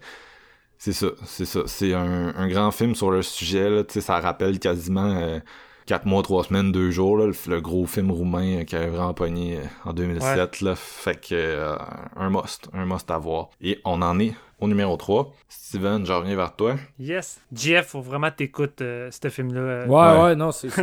non, c'est ça, t'es inclus, inclus, quand je dis que tout le monde devrait l'écouter. c'est mon hype numéro 1, comme je le disais. Là. Celui-là, il est dans ma liste des prochains que je me filme. Génial. Euh, Qu'est-ce serait un top sans film d'action? J'adore le cinéma d'action. Ça n'a pas été une année extraordinaire de ce point de vue-là. Quelques gros calibres. Euh, j'ai eu beaucoup de plaisir euh, durant Extraction de Netflix, où que on voyait un casque. Ouais, euh, où tu voyais un cascadeur prendre la relève derrière la caméra, puis ça apparaît. Con, mais incroyablement divertissant dans ces scènes d'action. Exactement, avec un plan séquence de fou. c'est ça. Fait que c'était génial, mais en même temps, c'est pas forcément une bombe niveau, euh, niveau scénario ou film. Euh, fait que je me suis euh, dirigé vers un autre qui est pour moi le meilleur film d'action de cette année, qui semble passer dans le beurre, encore une fois, sans doute parce que c'est un film d'animation. Promare de Hiroyuki Oh, Imaishi. Le film de fermeture de Fantasia qui poursuit la tradition que Steven manque toujours son meilleur film de Fantasia à Fantasia. Comment? Comment j'ai pu manquer ça sur grand écran? Puis surtout quand tu voyais les, les reviews du monde qui sortait du Fantasia, t'es comme Oh man, j'ai fait une gaffe. Écoutez, pff, pour les amateurs d'anime, ça va être une bombe. Peut-être vous l'avez déjà vu. Pour ceux qui sont moins familiers avec les films d'animation, gars, je pense que vous devez y aller. Ça vaut vraiment la peine. Scénario assez simpliste en même temps d'avoir suffisamment de, de profondeur pour amener euh, une forme à tout ça. On suit le personnage de Gallo, qui est un peu le genre de guerrier d'une escouade de pompiers euh, dans une espèce de ville euh, semi, euh, semi-dystopique. C'est un peu futuriste en même temps. Tu sais, c'est, très dans l'esprit animé en même temps. Là, la réalité n'est pas tout le temps très présente. Puis eux, ce qu'ils font, c'est qu'ils vont éteindre le feu, mais le feu, dans ça, c'est des mutants. Des mutants du nom des Burnish. Puis en fait, c'est un groupe de personnes qui ont été contaminées par une espèce de. Là, je l'ai vu il y a longtemps, j'essaie quand même bien me souvenir, par une espèce de comète qui a attaqué la Terre. Toutes ces personnes-là, qui étaient des êtres humains, ont été contaminées avec le feu, qui fait en sorte qu'ils sont devenus des mutants, un peu comme des X-Men, si on veut, puis qui ont vraiment un contrôle total sur le feu. Mais évidemment, la société les a rejetés parce que pour eux, c'est plus des êtres humains, ils sont différents. Euh, puis t'en as là-dedans qui essaient de les exploiter différemment, sinon ils sont en prison, ou il faut carrément les exterminer. Le film s'ouvre là-dessus pour te mettre en contexte. Grosse séquence d'action de 12 minutes. Meilleure séquence d'action de l'année. Ce 12 minutes-là, je, je, je gueulais dans mon salon. C'est très rare. Je gueulais dans mon salon parce qu'à chaque deux minutes, tu dis, OK, ça peut pas être plus épique que ça. Ça continue. L'animation, le- les couleurs de, du- des dessins qui est complètement rafraîchissant, c'est coloré. euh, Puis c'est tellement rapide. C'est tellement rapide pour l'œil que tu as l'impression que tu peux pas tout voir, mais tu vois tout. Fait que c'est trop d'informations en quelques secondes, tout ce qu'on te Ouais. balance. Fait que les fights sont rapides, c'est énergique comme ça se peut pas. ça vire dans tous les sens. On dirait que les immeubles éclatent, ça court de partout. Fury Road, c'est First Cow à côté, là. Ouais, ouais, c'est ça, là, vraiment. Puis, la maîtrise puis la lisibilité de tout ça, euh, vraiment, là, j'étais sur le cul, puis après 12 minutes, la, la scène finie, je suis comme, man, c'est définitivement mon film d'action, même si le reste est poche, c'est clairement mon film d'action de l'année, tu sais. Puis, même si c'est un film qui garde pas ce rythme-là sur deux heures en voulant dire que c'est pas de l'action non-stop parce que Chris, c'est épuisant, là, c'est vraiment intense. Euh, je trouve que la mise en scène de Hiroyuki est tout le temps énergique. Même les dialogues, euh, c'est super énergique, c'est rapide. Euh, Puis la façon qu'il élabore un peu le traitement des mutants dans tout ça, avec un gros vilain, gros vilain qui fait très penser à Trump, qui lui Oui. va utiliser le chaos de la flamme à son avantage pour exploiter la société. Il y a une tandis que... bonne métaphore, lui aussi. Ouais, tandis que Gallo, eux, veulent utiliser la flamme d'un bon côté. Tu sais, preuve que c'est comme un beau. euh, un beau. euh, je l'avais écrit dans une des, des- des critiques que j'avais mis, mais c'est un beau symbole de rassemblement de la population, tu sais, puis un gros pied de nez à un gros leader de marde. Fait que ce film-là, vraiment, encore une fois, on le dit souvent, ça arrive pile poil au bon moment en 2020. Ouais. Ça a fait du bien, mais. Ah, puis euh, il y a tellement de trucs que je veux dire, mais je veux me calmer, je veux qu'on réussisse à faire l'épisode au complet. Ça fait du bien d'avoir un film d'action, puis je l'inclus avec les live action, pas juste dans les films d'animation, qui n'a pas besoin de, du gore puis de la violence pour divertir puis exciter son public. J'ai tendance dans les dernières années à triper surtout grâce à ça. The Raid, The Night Come For Us, John Wick, tu. Plus la violence est intense puis inventif, plus je tripe. Mais là, ce film-là m'a comme fait du bien. Ça m'a ramené un peu à mon cinéma d'action plus jeune où que la violence n'était pas tant présente, il n'y avait pas tant de sang, puis c'est surtout que c'est dans l'exécution, puis dans l'originalité de l'action que le film va tirer de son avantage. Fait que c'est magnifique, original, de la fucking bombe. Euh, écoutez, je sais pas quoi dire d'autre. Euh, foncez là-dessus. Foncez là-dessus. C'est sans doute un des, des meilleurs films d'animation que j'ai vu euh, dans cette dernière décennie. Ben non, en fait, on la commence en 2020. OK. C'est le premier, le, le premier grand film d'animation que j'ai vu dans cette décennie. Fait que foncez. Ça vaut la peine. C'est quoi, je peux rajouter là-dessus? Des faussetés. ouais, c'est ça. Hey, sérieux, c'était c'était- c'était vraiment solide. Comme tu dis, euh, grosse métaphore, gros film d'action. Chaudement recommandé. C'est un des musts cette année euh, dans le genre, là, si vous l'aviez pas euh, pogné à Fantasia. GF, Numéro 3. On est rendu dans le top 3. Oh là. yeah! Les grosses bastons. Ouais, moi, c'est un film d'action. C'est Tenet de Nolan. Ah. Malade, c'est ma malade. crise de ride de l'année, ça, man. Ce que je peux dire, c'est que je suis triste, first, de pas l'avoir vu au cinéma. Puis je suis triste. Ouais. Deuxièmement aussi, je vais vous expliquer. Il y a des fois, moi, j'écoute 4-5 films dans une journée, OK? Puis des fois, ça me tente de bouger dans mon appartement. Fait que je suis allé l'écouter dans ma chambre sur ma 32 pouces 1080p au lieu de ma 65 pouces 4K dans le salon. Puis moi, je suis- pas du genre à être gêné de dire des niaiseries de même quand je les fais. Je m'assume. Je suis crissement cave. au, au moins, tu l'as pas écouté sur ton sel, écoute. Ouais, non, Chris. Mais en tout cas, c'est- ça que j'ai de comique à dire là-dessus. J'attends juste genre de me racheter le Blu-ray pour me le retaper dans le salon sur ma grosse télé. Puis je sais pas ce qui est arrivé, c'est que je me suis tapé des films toute la journée, puis je me gardais Tenet pour la soirée. Puis je suis comme, ah, je vais aller m'installer dans mon lit, je vais être bien, une petite bière. Mais genre, tabarnak que j'ai fait l'erreur de mon année là-dessus. C'est tellement solide, man. Visuellement, c'est enlevant Ouais. une espèce de course contre la monde contre la fin du monde à, à l'endroit à l'envers euh, tu vis des fois deux fois le même fight mais justement comme à ah, c'est complètement débile la scène que Marc parlait avec la, la- l'autoroute tout ça les voitures hey, je comprenais pas à quel point il avait poussé son idée à fond puis que c'était quand même maîtrisé tu sais je veux dire c'est ça il a t'essaies souvent de trouver des failles temporelles dans les films de Ouais, mais là, c'est trop intense. là. J'ai Ouais. pas les connaissances requis pour trouver les failles ici. Non, mais mais il c'est y en ça, a mais- pas. Il y en a pas. C'est scientifiquement accurate. C'est ça qui est le fun. C'est Ouais, vraiment solide de, de ce point-là, tu sais. Euh, fait que, euh, non, hein, écoutez, euh, d'après moi, c'est probablement un des films du top que le plus de monde qui a vu aussi cette année, là. Je veux dire, Ouais. euh, c'est quand même un Nolan, puis c'est, euh, c'est- il était très, très attendu. Je vous conseille de l'écouter avec des sous-titres, ça, Ouais, c'est sûr et certain, que même, euh, même si t'es bilingue, puis tout, il y a des moments où ce que genre... Pe- Peut-être que c'est voulu, tu sais, Nolan, il a l'air s'en crisser ici, puis c'est correct, il fait pas comme tu disais tantôt, il fait, il veut pas faire son show, il veut pas comme, ben il veut faire son show, mais il veut pas euh, s'enfler la tête en comme, en tout cas, je comprends Il pas. veut juste trop faire un bon show de métal. ben c'est ça, mais tu sais, on dirait qu'il y a du monde qui ont comme oublié qui fait des films de divertissement Ouais. euh, Ouais. à fond la caisse. C'est un bond.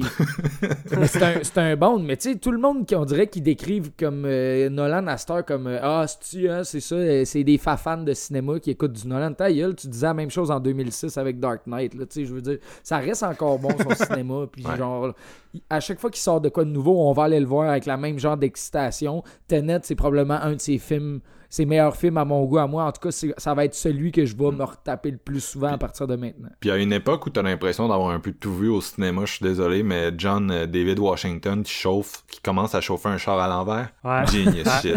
Genius Ouais, shit. Excellente Ah, ouais. Mais tu sais quoi, je, je pense que Tenet, c'est sans doute celui de, de Christopher Nolan qui a la meilleure valeur de réécoute. Mm. Tu sais, mais quand je l'ai terminé, j'étais quand même prêt à le revoir direct Ah, ben parce que j'ai juste envie de revivre tu sais, les sept pistes puis la, la, la, la- la Puis, tension en constante. ce- J'ai vraiment aimé Ce ça que tu pour ça. comprends de la finale, là, ça- tu vas comprendre ce qui se passe dans l'opéra au début, man. Puis au Ouais. début, la première fois tu l'écoutes, tu comprends pas ce qui se passe. Puis là, genre, en sachant comment ça se passe, tu vas le réécouter puis tu vas être genre, holy fucking shit. Ouais. Meilleur film de, de, de loop de temps depuis Time Crimes. euh, si je vous défie d'en trouver un autre. Plus que Prime? Non, Time Crimes. Non, mais je veux dire plus que Primer? Ben, Primer Ouais, est sorti avant. Primer, c'est un esti douche qui a réalisé ça. Fait que fuck that guy. Primer, il est sorti avant Time Crimes. Ouais, mais les gens disent que Christopher Nolan, c'est un douche aussi. Non, mais tu sais, c'est un agresseur, là, tu comprends. Ah, ok, qui- je le savais pas ça par contre. Primer, j'ai rien compris, je vais être honnête avec vous autres. Puis Tenet, c'est autant que c'est pas expliqué, c'est tellement solidement accurate que j'ai compris Ouais. qu'est-ce qui se passait. Mais euh, le deuxième nom de Christopher Nolan, pour moi, c'est Christopher Valeur de réécoute Nolan. sais. Ouais. Il y a aucun de ses films que j'ai pas vu full de fois. C'est, c'est ça, c'est ça. Inception, je l'ai vu tellement souvent, les gars. là. Batman 3, c'est peut-être celui que j'ai eu le moins envie de, Ah ouais, de Batman revisiter. 3, ouais. C'est peut-être, honnêtement, je pense que c'est peut-être son pire, je dirais. Euh, je suis pas un gros fan de Batman Begins. Pour moi, c'est lui son père, mais ouais. Le Moi, j'ai 3 pas non vu plus. Insomnia. Ouais, Insomnia, c'est pas yard, pas yard. Mais au moins, au moins, il y a mon Al Pacino, un de mes acteurs favoris. Fait que je peux pas. C'est sans doute le Nolan le moins Nolan Insomnia, je trouve. Ouais, mais tu sais, il était jeune, c'était direct Ouais. après Memento. Là. Ouais, c'est ça. Euh, ok, numéro 3. Tu sais- quand t'as un numéro 3, que tu sais que les deux gars vont le nommer, mais t'es quand même le premier à le nommer en numéro 3. C'est parce que c'est un gros film. Lover's Rock de Steve McQueen. Euh, et encore une exclusivité Amazon. Jeff Bezos a commandité cet épisode. Merci Jeff, merci. Non, oubliez ça, ce gars-là, il est tellement attaché à son argent, il nous donnera arrête. pas une crise de scène à moins qu'il puisse nous vendre, euh, à moins qu'il puisse nous vendre à l'unité sur son site. Là. Séances font leur retraite trop tôt. On a reçu un chèque. Yes. Euh, donc Steve McQueen, moi je, je l'apprécie beaucoup. Euh, il y a deux ans, les gars, vous vous souviendrez peut-être, mais il était revenu avec Widows. euh, C'était son premier film depuis Ouais. son, son Oscarisé euh, Très 12 bon. Years a Slave. Puis j'étais vraiment hypé pour ce film de Heist là. Moi, c'était littéralement, c'était mon numéro un avant qu'il soit sorti. Puis Steven riait un peu de moi. Puis finalement, j'ai beaucoup trippé, mais c'est effectivement, c'était pas dans mon dans mon top 10. Euh, il revient en force avec cinq films. Et tu sais, c'est assez, c'est assez impressionnant. Je veux dire, tu sais, c'est vendu comme Ouais. une, an- une série, une anthologie. Ça s'appelle Small Axe, c'est sur Prime. Tu sais, c'est cinq films. Tu sais, ils sont connectés Ouais. un peu thématiquement, mais c'est cinq films. Puis c'est la seule façon, je pense, un streamer de sortir cinq films la même année. Tu sais, comment tu pourrais sortir ça dans un un milieu tu sais conventionnel de, Ah, de distribution de cinéma? Ça marcherait pas vraiment tu sais. Puis euh, là je vous avoue j'en ai juste vu deux à date. Euh, ça ça fait partie Mm. des affaires qui me manquent. J'ai vu Mangrove le premier Lovers Rock le deuxième. Lovers Rock est celui qui était le mieux reçu là, fait que c'était vraiment celui que je me disais il faut que je voie faut que je voie ça. Puis tu sais, Steve McQueen, c'est quelqu'un, il, il, a quatre longs métrages, mais aussi euh, il s'est beaucoup établi là avant ça comme réalisateur de courts métrages. C'est quelqu'un que son brand était très euh, fort, très établi. Puis il a commencé avec Hunger en 2008, qui est un film c'est très axé sur le corps, sa mise en scène. Tu Hunger, c'est euh, des, des, personnages qui vont faire une grève de la faim. Michael Fassbender, qui à l'époque était pas très connu, qui lit la distribution.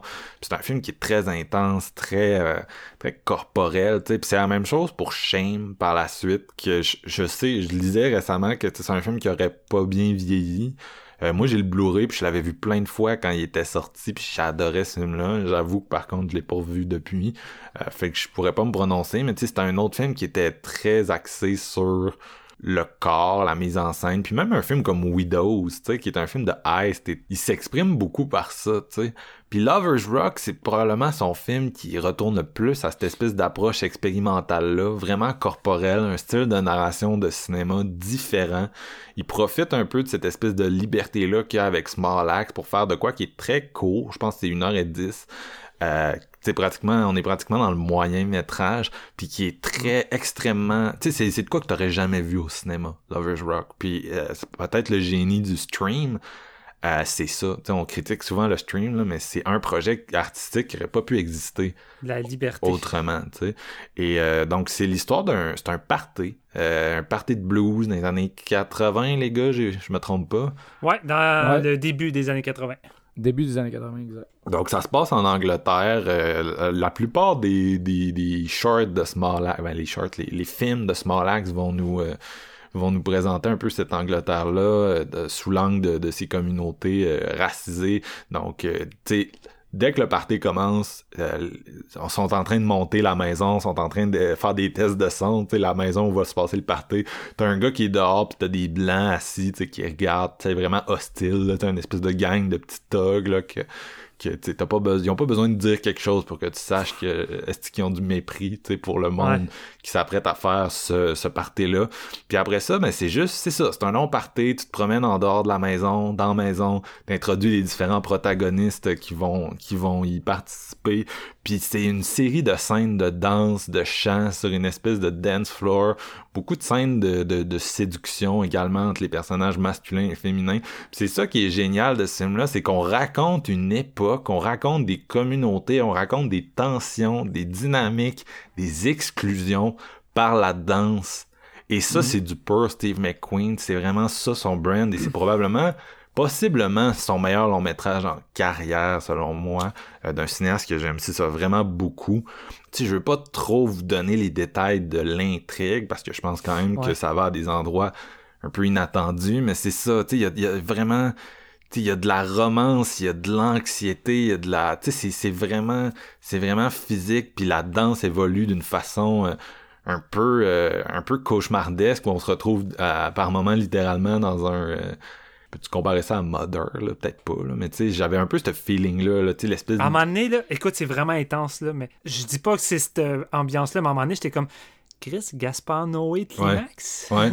Moi aussi, j'ai pensé à Climax, mais tu sais -tu quoi, Climax, j'ai j'ai aimé ça, mais j'ai pas capoté. Puis j'ai, Ouais, je ça, me pareil. suis fait la pensée en écoutant Lovers Rock que c'est ça que Gaspard Noé pourrait faire s'il s'embourbait pas dans sa propre edginess. Tu sais, des fois, il veut trop être Ouais. edgy pour être edgy. Lovers Rock, Ouais. c'est ce que Climax aurait pu être si c'était pas aussi edgy. C'est ce- cette bombe-là qui se cachait en dessous de, de ce film-là.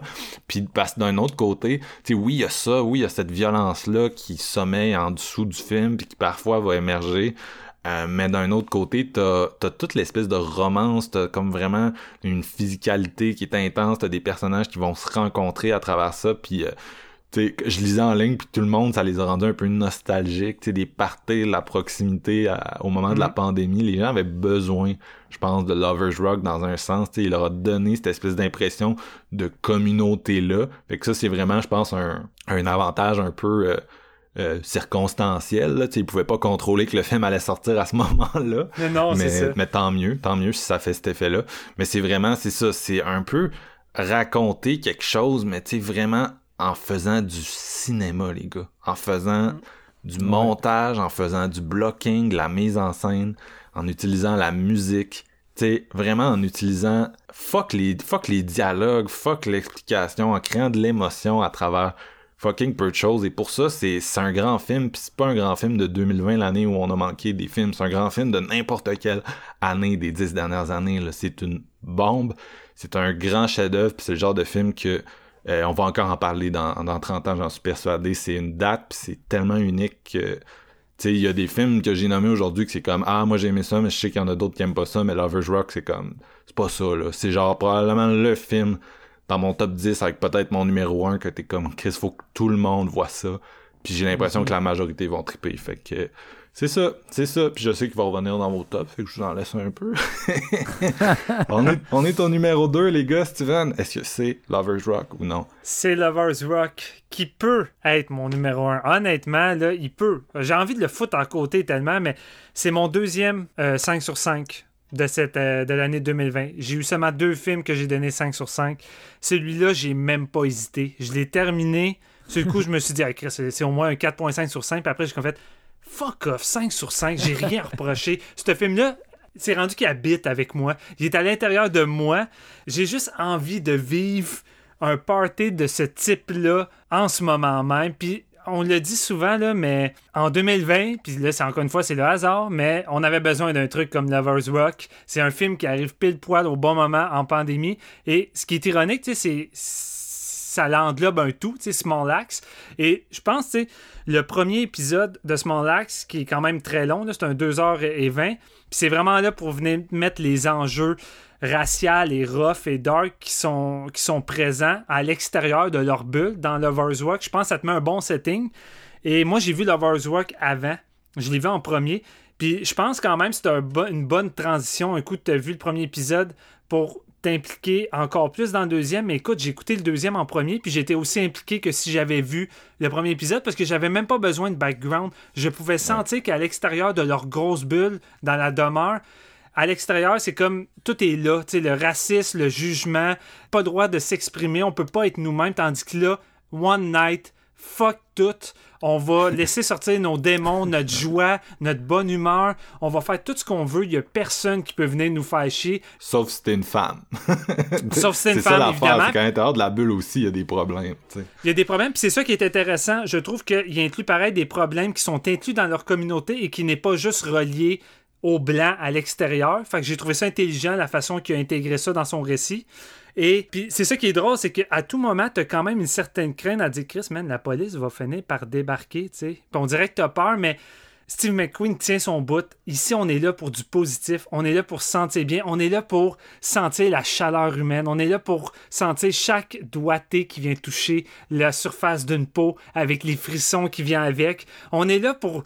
C'est Lovers Rock est là pour venir enrichir ce qu'on n'a pas en ce moment. J'aimerais ça prendre ma mère dans mes bras. J'aimerais ça prendre mon père dans mes bras. J'aimerais ça que mon petit garçon puisse aller voir ses, deux grands, ses deux grands-mères. J'aimerais ça qu'il puisse aller faire des câlins. On peut pas en ce moment. Ben, Chris, Lovers Work, c'est quand même un Christ de bon compromis pour venir me ramener cette chaleur-là humaine qui est pas là en ce moment, surtout en hiver. Il fait frais, Asti. Là, tu regardes cet appartement-là, la photographie jaune, la façon que Steve McQueen filme la sueur, on dirait qu'il coule sur les murs tellement que les gens dégagent de passion. C'est juste incroyable. On dirait un party sous le soleil, mais t'es dans une de demeure un peu tout croche, avec les murs tout croche, tout est tout croche, mais tu regardes plus ça. Tout ce que t'as, c'est juste le bonheur de cette communauté-là qui se transmettent à travers la musique, la musique qui vient te marquer, qui te rentre en tête. J'ai jamais autant aimé de ma fucking vie comme Foo Fighting que dans ce film-là, Estique. C'est sans doute un des plus grands moments d'intensité et de build-up. Puis en plus, c'est même pas forcément le meilleur moment musical, mais Chris, un must. Tous les moments musicaux là-dedans, ça fait juste escalader en intensité. T'embarques juste avec ce beau monde-là, puis t'affectionnes. C'est vraiment de la chaleur humaine sur pellicule, du cinéma qui te décrit tout à travers les gestes, à travers la lentille, à travers la photographie, à travers tout. T'as besoin de rien d'autre. C'est juste ça. C'est juste ça. Et euh, ça fait du bien. Ça fait du bien. Masterpiece. Malade, malade. Euh, Jeff, est-ce que ton numéro 2, c'est Lover's Rock? c'est, Ivan, j'aurais pu, j'aurais pu le mettre dans mon top. Ah, il est pas, là. Il est pas là pour vrai? J'étais vraiment déchiré. Aïe, les gars, on n'aura pas de tour de chapeau. Ouais, t'as pas de tour de chapeau, je suis triste. Ben, on le sait pas. Ah, on le sait pas, on va voir tes numéros 1. non, non, mais c'est parce que ça, j'étais comme. Je, le sais que les deux boys vont le mettre, puis tout, puis je, veux, je pourrais le mettre juste pour avoir le tour du chapeau, tu sais, puis c'est une belle euh, c'est une belle euh, sonnerie qu'on a, qu'on a trouvée pour le Non, mais vas-y avec ton cœur, tu sais, je veux dire. Non, non, mais c'est ça, tu sais, j'ai vraiment adoré ça, mais il était comme genre, il était comme en position 11, Lovers Rock. mais je ressens tout ce que vous, vous avez filé pendant le film, je capotais. Moi, j'étais genre tabarnak, que c'est beau, man, de voir ça quand même en ce moment, tu sais. Mais il a pas fait le cut. Ah là là. Ouais. Mon numéro 2, c'est mon, euh, mon, euh, mon, deuxième numéro 5 euh, sur 5 aussi cette année. On a le même, on a le même. Je le sais qu'on a le même. je le sais qu'on a le même. c'est sûr. Je l'ai vu trois fois dans les deux derniers mois, ce film. C'est Happiest Season de Cléa Duval. Malade. Maudite merde que j'ai aimé ça, man. J'avais, dans le temps, j'avais vraiment aimé. Elle avait fait The Intervention, genre un petit film de deux couples, justement, qui vont comme, me semble, dans un chalet pour essayer de pas se scraper leur mariage. je pense que c'est euh, quatre couples dans The Intervention, mais ouais, oui, oui, c'est ça. Week-end au chalet. Ouais, en tout cas, j'avais vraiment aimé ça. C'est lointain un peu dans ma mémoire, le film. Par contre, écoute, si Intervention c'était cute, Happiest Season, c'est son chef-d'œuvre à, Duval. Honnêtement, ça n'a pas de bon sens. Euh, écoute, ça raconte l'histoire euh, d'un jeune couple, dans le fond. T'as Abby puis t'as Harper, euh, qui sont joués par Case 2 et Mackenzie Davis. Euh, le film s'ouvre sur... ils sont là, puis ils, jasent, ils marchent. c'est l'hiver. Dans le temps des fêtes, il y a des décorations. Il y a Kristen Stewart, son personnage, elle, elle a plus de parents, puis tout. Puis elle, elle tripe pas tant sur Noël à cause de ça, mais genre au contraire, Harper, elle, elle a une famille quand même avec elle a plusieurs sœurs, tu sais, comme une grande famille puis tout ça. Puis euh, elle doit s'en aller dans, sa famille pour le temps des fêtes. Puis elle décide d'inviter sa copine, dans le fond, à venir avec. Puis là, ben, elle, accepte, sauf qu'en route vers la maison de la famille, elle y apprend, Harper, à Abby, que elle n'est pas sortie du placard, puis elle l'a pas vraiment dit qu'elle était en couple avec Abby. Elle l'a même pas vraiment dit, c'est ça, qu'elle était gay, tu sais. Puis ses parents sont quand même. Euh, ouais, c'est là, ça crisse un peu les breaks euh, sur le, le, week-end de, du temps des fêtes, puis de mm. Noël, puis tout ça, tu sais. Puis c'est ça, c'est le fait, c'est que la famille de Harper, c'est comme son père, il se présente à la mairie, puis genre, c'est tout dans le paraître, puis une famille quand même riche, où ce que c'est son relativement conservatrice, là, c'est... Oh, euh, oui! crissement conservatrice, en tout cas. C'est ça, c'est vraiment l'opposé total de du début, tu sais, juste l'introduction, t'as l'impression que, tu sais, comme, sont soudés, mais dans le fond, Harper, elle ment, puis elle accepte pas le fait que, justement, elle, est aux femmes, tout ça. Elle est, totalement en amour avec le, Abby, sauf que c'est ça. Elle n'a pas fait le jump encore. Elle l'accepte, genre, dans leur contexte de couple, dans la ville, loin de ses parents, mais pas dans son contexte familial, tu sais. Dans son contexte familial. Puis, tu sais, t'apprends par après que sa première copine, ben, elle a comme refusé d'en de, de, parler, puis tout. Puis elle a faké que c'était pas ça, puis tout. En tout cas, elle, a vraiment euh, beaucoup de choses en face de sa famille par peur du rejet, puis tout ça, tu sais, à, cause un peu des valeurs euh, de droite de sa famille, si on veut. Ce que j'ai ressenti dans ce film-là, c'était tout ce que je voulais d'un film du temps des fêtes, mais tu sais, un vrai un vrai film du temps des fêtes, pas juste genre qui montre le Père Noël qui tombe en bas d'un toit, puis que, euh, c'est vraiment plus l'ambiance, euh, une histoire d'amour qui est vraiment, vraiment euh, solidement démontrée. C'est écrit d'une main de maître, c'est vraiment réalisé aussi de bien belle façon. Je trouve ça débile. J'ai fait écouter à ma blonde, puis absolument ma copine, comme Marc il disait qu'il commence à, connaître les goûts d'Alex. Moi, je, suis encore en travail là-dessus. On se rend compte qu'on n'a crissement pas les mêmes goûts, mais là-dessus, ça a fonctionné. Alex, elle a broyé 75% de ce film-là. ouais, ben, écoute, même. J'exagère même pas. broyé 50%. Moi, je capotais. J'étais genre. Puis Kristen Stewart, je l'aime, man. Ses trois derniers longs métrages, j'en parlais dans l'épisode horreur, mais Underwater, c'était de la bombe. Puis je l'ai vraiment aimé aussi dans. C'est un peu elle qui rehausse la qualité du dernier Charlie's Angel que j'avais vu au cinéma, qui était du bon divertissement, mais pas incroyable. Mais si, mettons, Kristen Stewart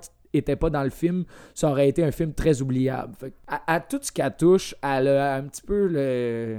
Elle a de la vie, même, dans son jeu tellement intense que ça rend vraiment bon tout ce qu'il y a dedans.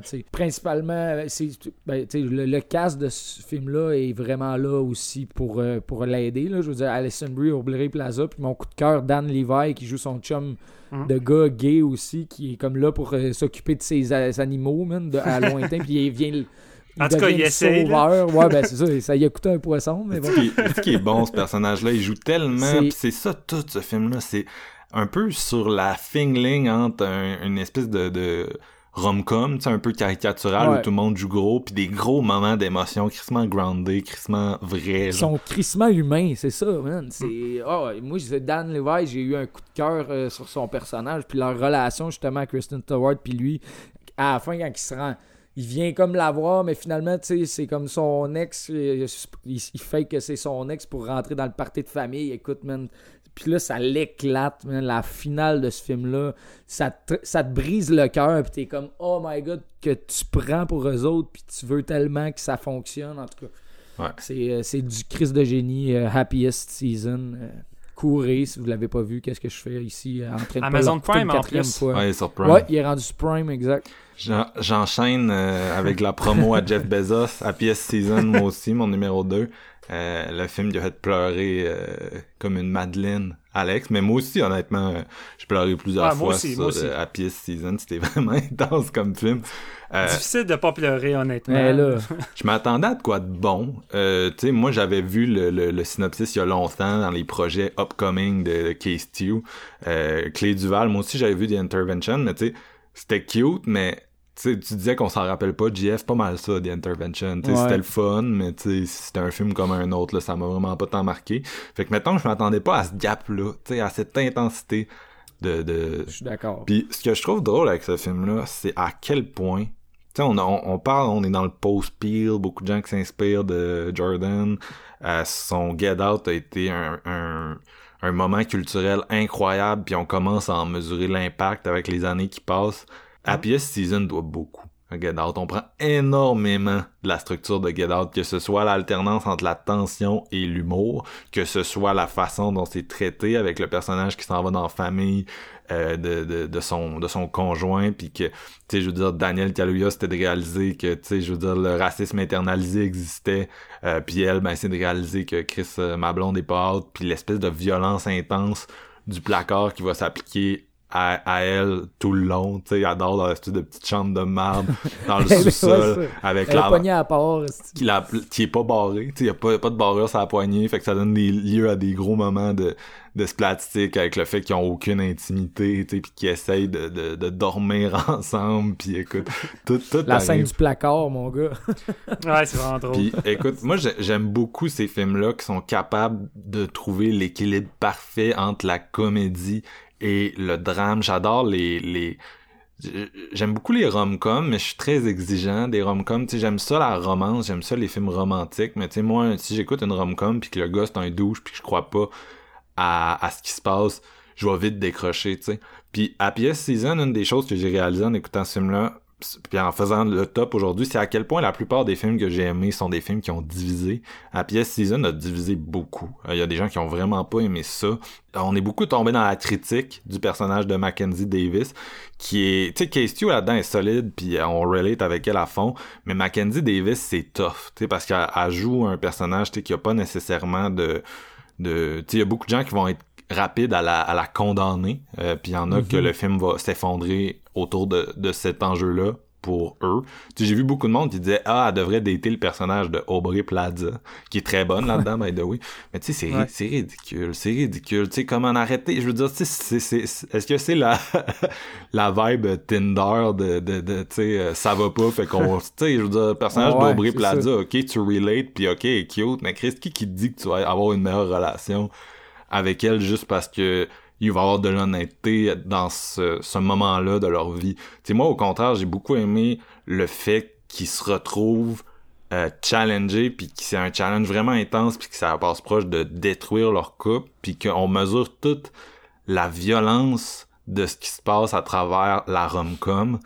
Euh, c'est assez impressionnant, là. Puis j'ai aussi vu beaucoup de critiques par rapport à la finale, qui justement retourne dans une ambiance très rom-com.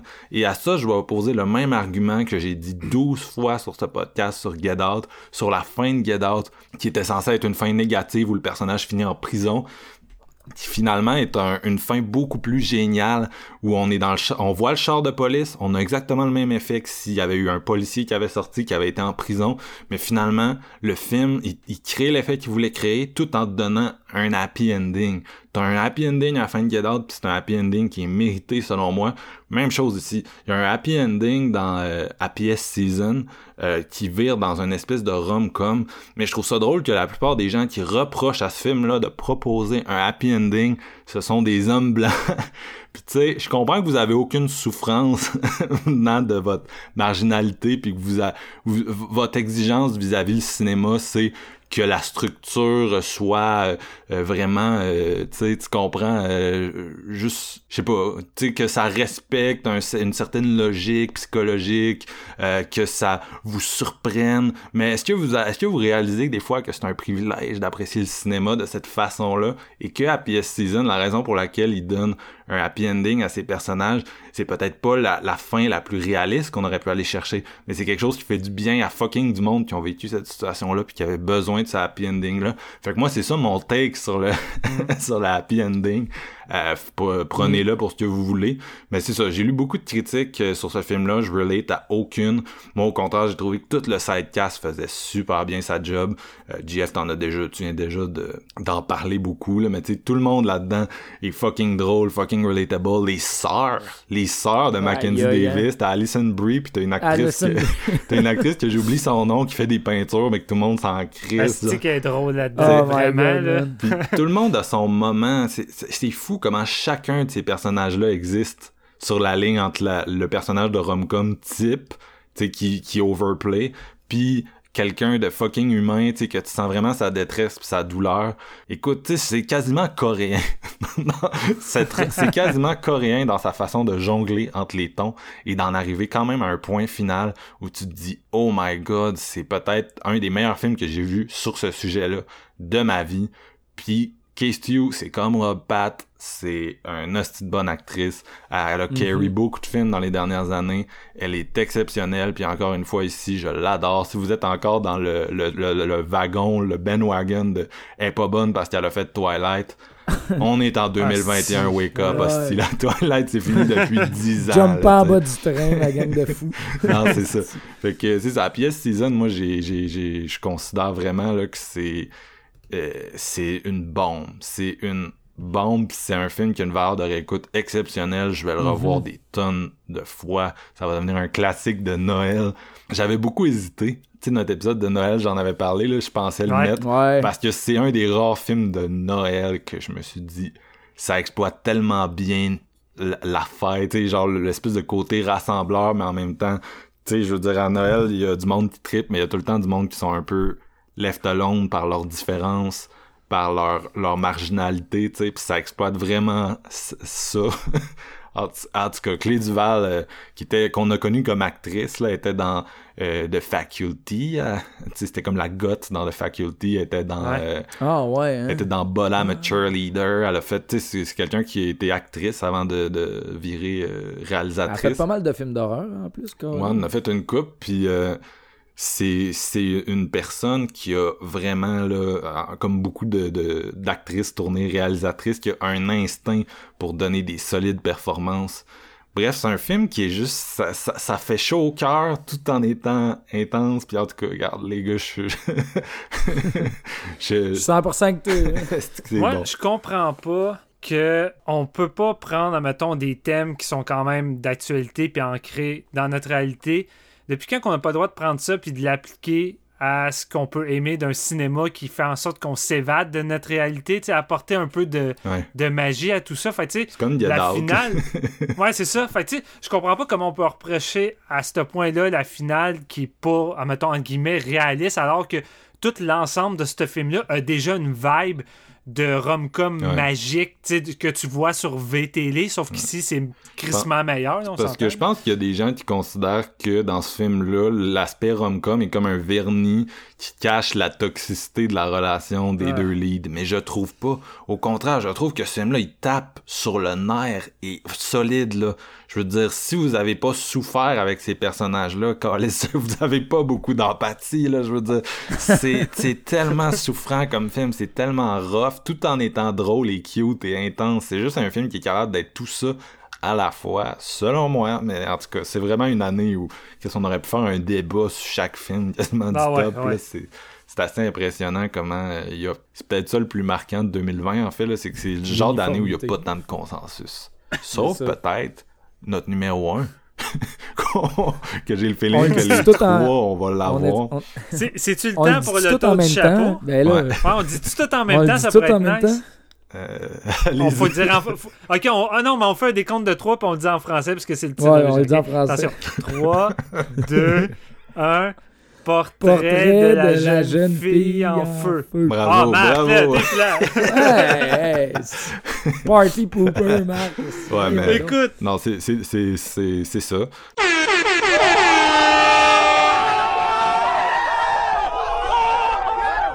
Puis, je veux dire, contrairement à Uncut Gems puis euh, I'm Thinking of Ending Things, qu'on était dans les épisodes puis on était comme « Ah oui, ça va tellement faire notre top 10 », ben celui-là, à la fin de notre épisode, on était comme « Ah oui, ça va vraiment faire notre top 10 » et on a tenu notre euh, promesse, là. Ouais. On avait fait un épisode là-dessus et sur euh, Céline Sciamma en général euh, au début de l'année. écoute, ce film-là peut facilement être mon numéro 1 de toutes les années d'avant. Tu sais, à ce point-là. Ouais. là. Ça, Ouais.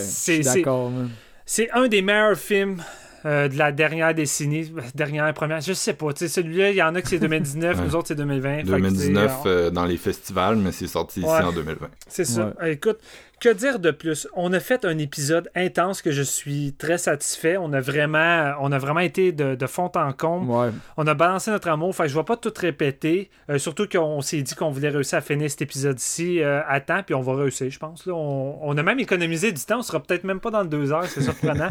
Mais Portrait de la jeune fille en feu, comme on disait, euh, je crois sincèrement que c'est la plus grande romance de l'histoire du cinéma depuis Titanic. Euh, on avait beaucoup mentionné Titanic quand on avait fait Ouais. l'épisode Ben, dans le sens que... Une influence. La cinéaste avait dit qu'elle Ouais, s'était c'est beaucoup inspirée de Titanic en Ouais. plus. Exact. Que c'est surtout une romance tellement universelle qui peut plaire à tout le monde. Euh, en même temps, d'avoir euh, des propos tellement forts, tellement marquants. Puis tu sais. Ah, je, je sais pas s'il y a du monde qui a écouté notre épisode ou pas. Juste pour euh, dire vite vite l'histoire, ça se déroule sur une petite euh, île isolée euh, à, Britannie à la fin du 18e siècle. Et là-bas, tu une famille de renommée et il y a une des filles là-bas de renommée qui doit se marier avec un homme parce que c'est une obligation, puis elle n'est pas tant intéressée. Puis pour ça, faut qu'elle se fasse faire un portrait que la personne va accepter, un beau portrait, puis elle s'arrange tout le temps pour pas que ça, fonctionne vraiment, qu'elle soit bien peinte, euh, puis c'est tout le temps tout croche. Puis finalement, ils vont faire appel à une des meilleures peintres euh, en région qui va venir sur l'île pendant au-dessus de deux semaines pour faire euh, un portrait. Finalement, elle va réussir à faire assez rapidement le premier portrait, mais euh, la, jeune fille en question est pas satisfaite. Elle dit que ça ne la représente pas vraiment. Puis comme c'est vraiment de cette façon-là que tu me vois évidemment, la peinte euh, qui va se sentir comme dans tous ses états va décider de détruire euh, cette peinture-là et de recommencer à zéro. Puis elle demande à la mère de la fille de lui donner une chance, puis plusieurs jours. Fait que la mère va s'en aller. Ils vont passer plusieurs, je pense c'est une semaine ou en tout, un coup que la mère va être partie ensemble à refaire la peinture, mais en même temps à développer cette fameuse romance qui se développe entre eux. Et on va passer par toutes sortes de gammes d'émotions. On va voir beaucoup de liens entre les femmes. Une scène de la plage où les femmes vont chanter en s'unissant, qui est sans doute une des scènes les plus fortes euh, de, de, l'année. Mais toutes les séquences de ce film-là sont fortes je sais pas quoi dire de plus. Les dix dernières minutes de ce film-là, c'est un double build-up de je vais te faire pleurer mon esti puis je te lâche plus. Euh, c'est tellement bon, c'est tellement bon. Les deux actrices sont incroyables. La photographie qui est une peinture en elle-même, ou que chaque plan, tu pourrais faire un freeze frame, la, faire imprimer, puis crisser ça sur ton mur, puis le mm. monde vient chez vous, puis c'est comme, hey, c'est 40 ta peinture, ça vient d'où? Ben, ça vient du portrait de la jeune fille en feu. c'est à ce point-là.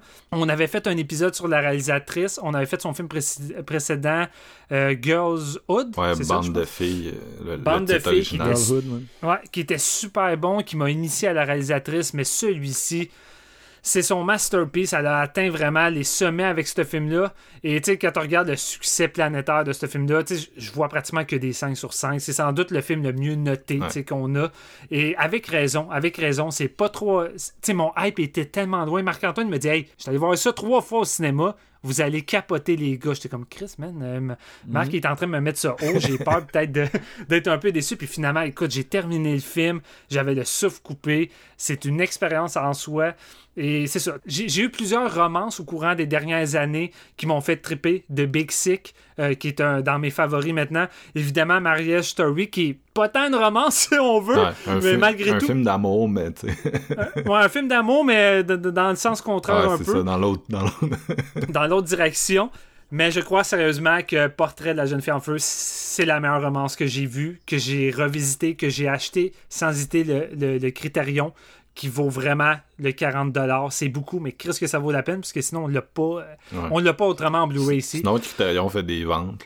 Barnes Ouais, également, c'est ça. Ouais, j'ai réussi à l'avoir un petit peu plus en rabais, mais écoutez, euh, vous voulez en savoir plus, allez écouter l'épisode. L'épisode, je considère qu'il est très bon. Mm. On, il va vraiment en profondeur. Puis je vais laisser mes collègues en parler un peu. Ils vont en dire plus, mais masterpiece. C'est surprenant, les gars, mais euh, tu sais, nos, nos, épisodes qui pognent le plus chaque année, c'est les top horreurs. Mais l'épisode l'épisode de Portrait de la jeune fille en feu, si je me fie aux statistiques que j'ai, c'est quasiment l'épisode le plus populaire en dehors de ça cette année.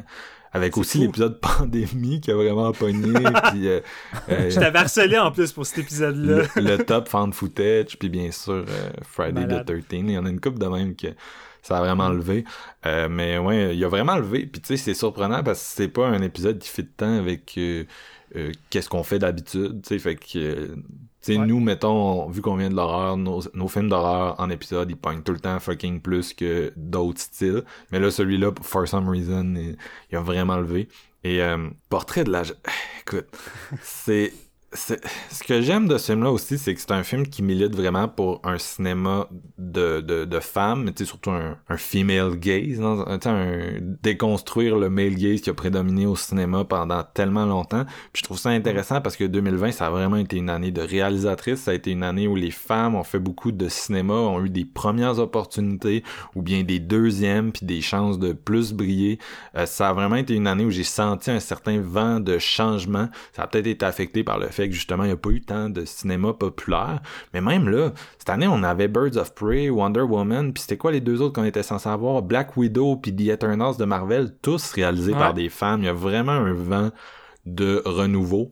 Et euh, j'ai Candyman aussi, si je me trompe pas. Lequel? Candyman, c'était-tu réalisé par une femme Si je me mélange Je sais pas, c'est quoi le film? Je suis pas sûr de pogner le titre. Candyman. Ah oui, oui, oui, excusez. ouais, c'est ça. Hein.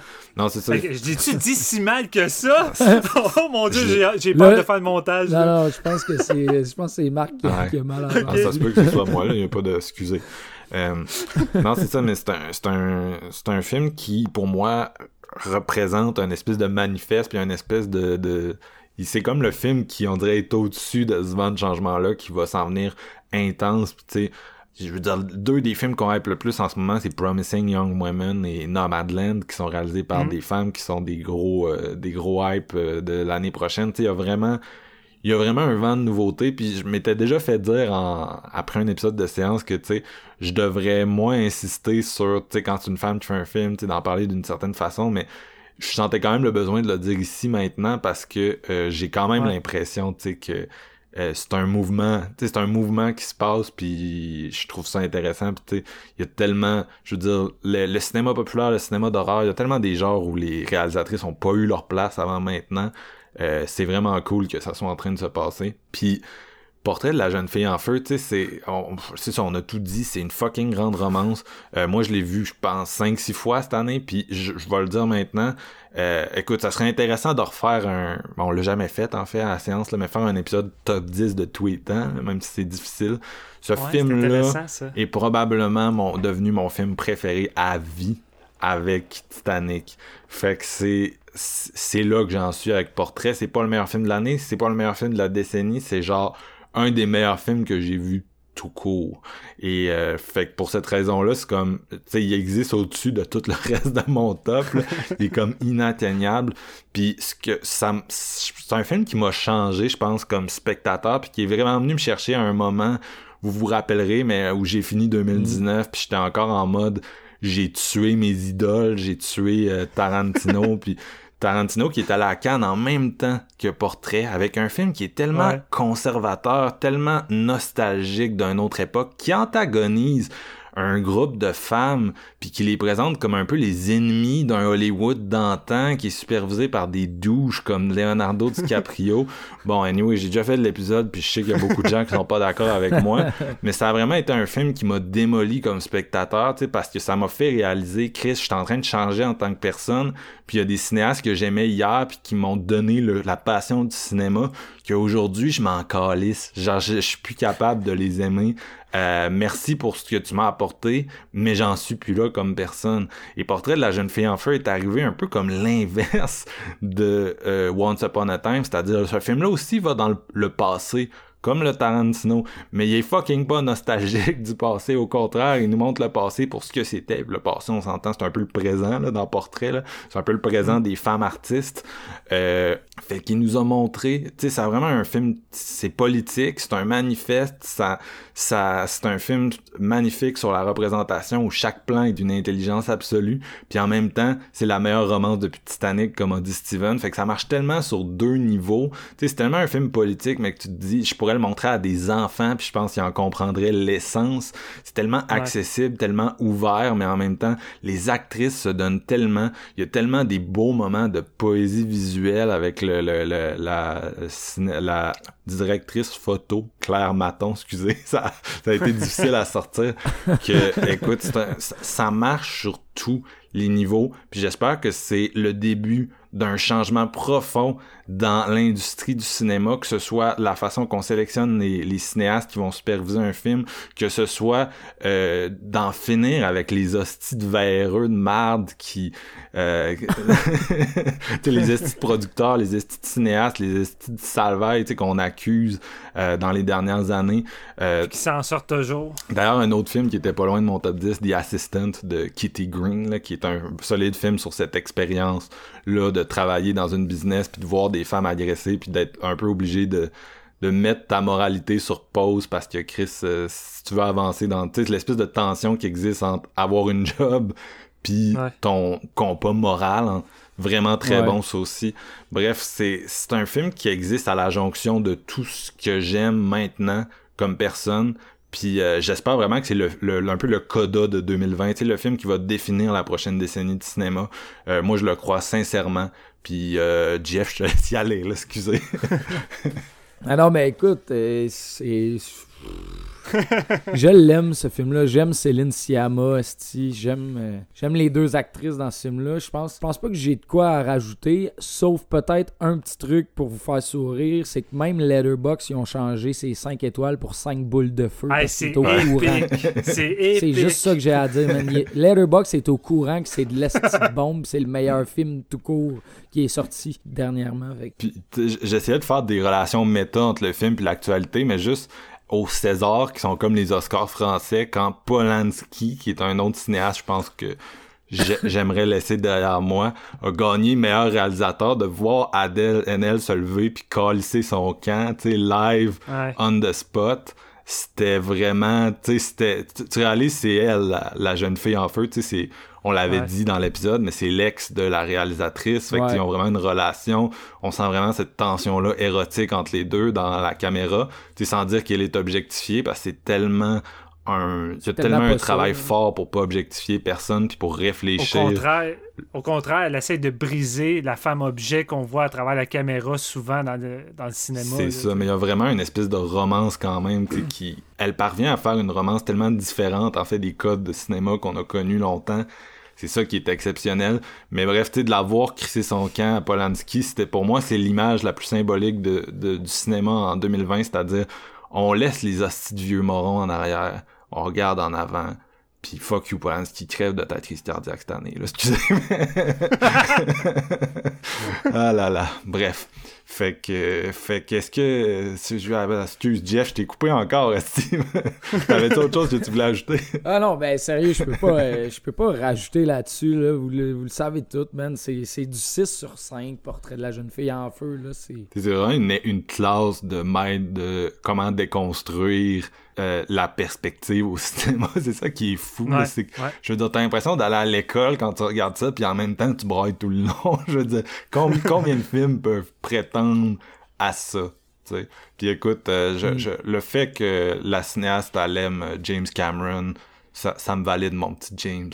Oh, ça y est, ça y est. non, mais Chris, que c'est bon Titanic, les gars. C'est la preuve Ah que ouais, quand ah quelqu'un s'inspire de Titanic, ça, ça fait du bon cinéma. Moi, moi aussi, je vais m'inspirer de Titanic, je vais aller faire mon film, c'est l'heure.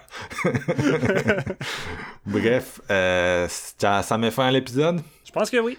Bon, ben les gars, je vous remercie vraiment de vous être prêtés au jeu. C'était la quatrième fois. Séance de minuit s'apprête à fêter Yeah. son quatrième anniversaire déjà.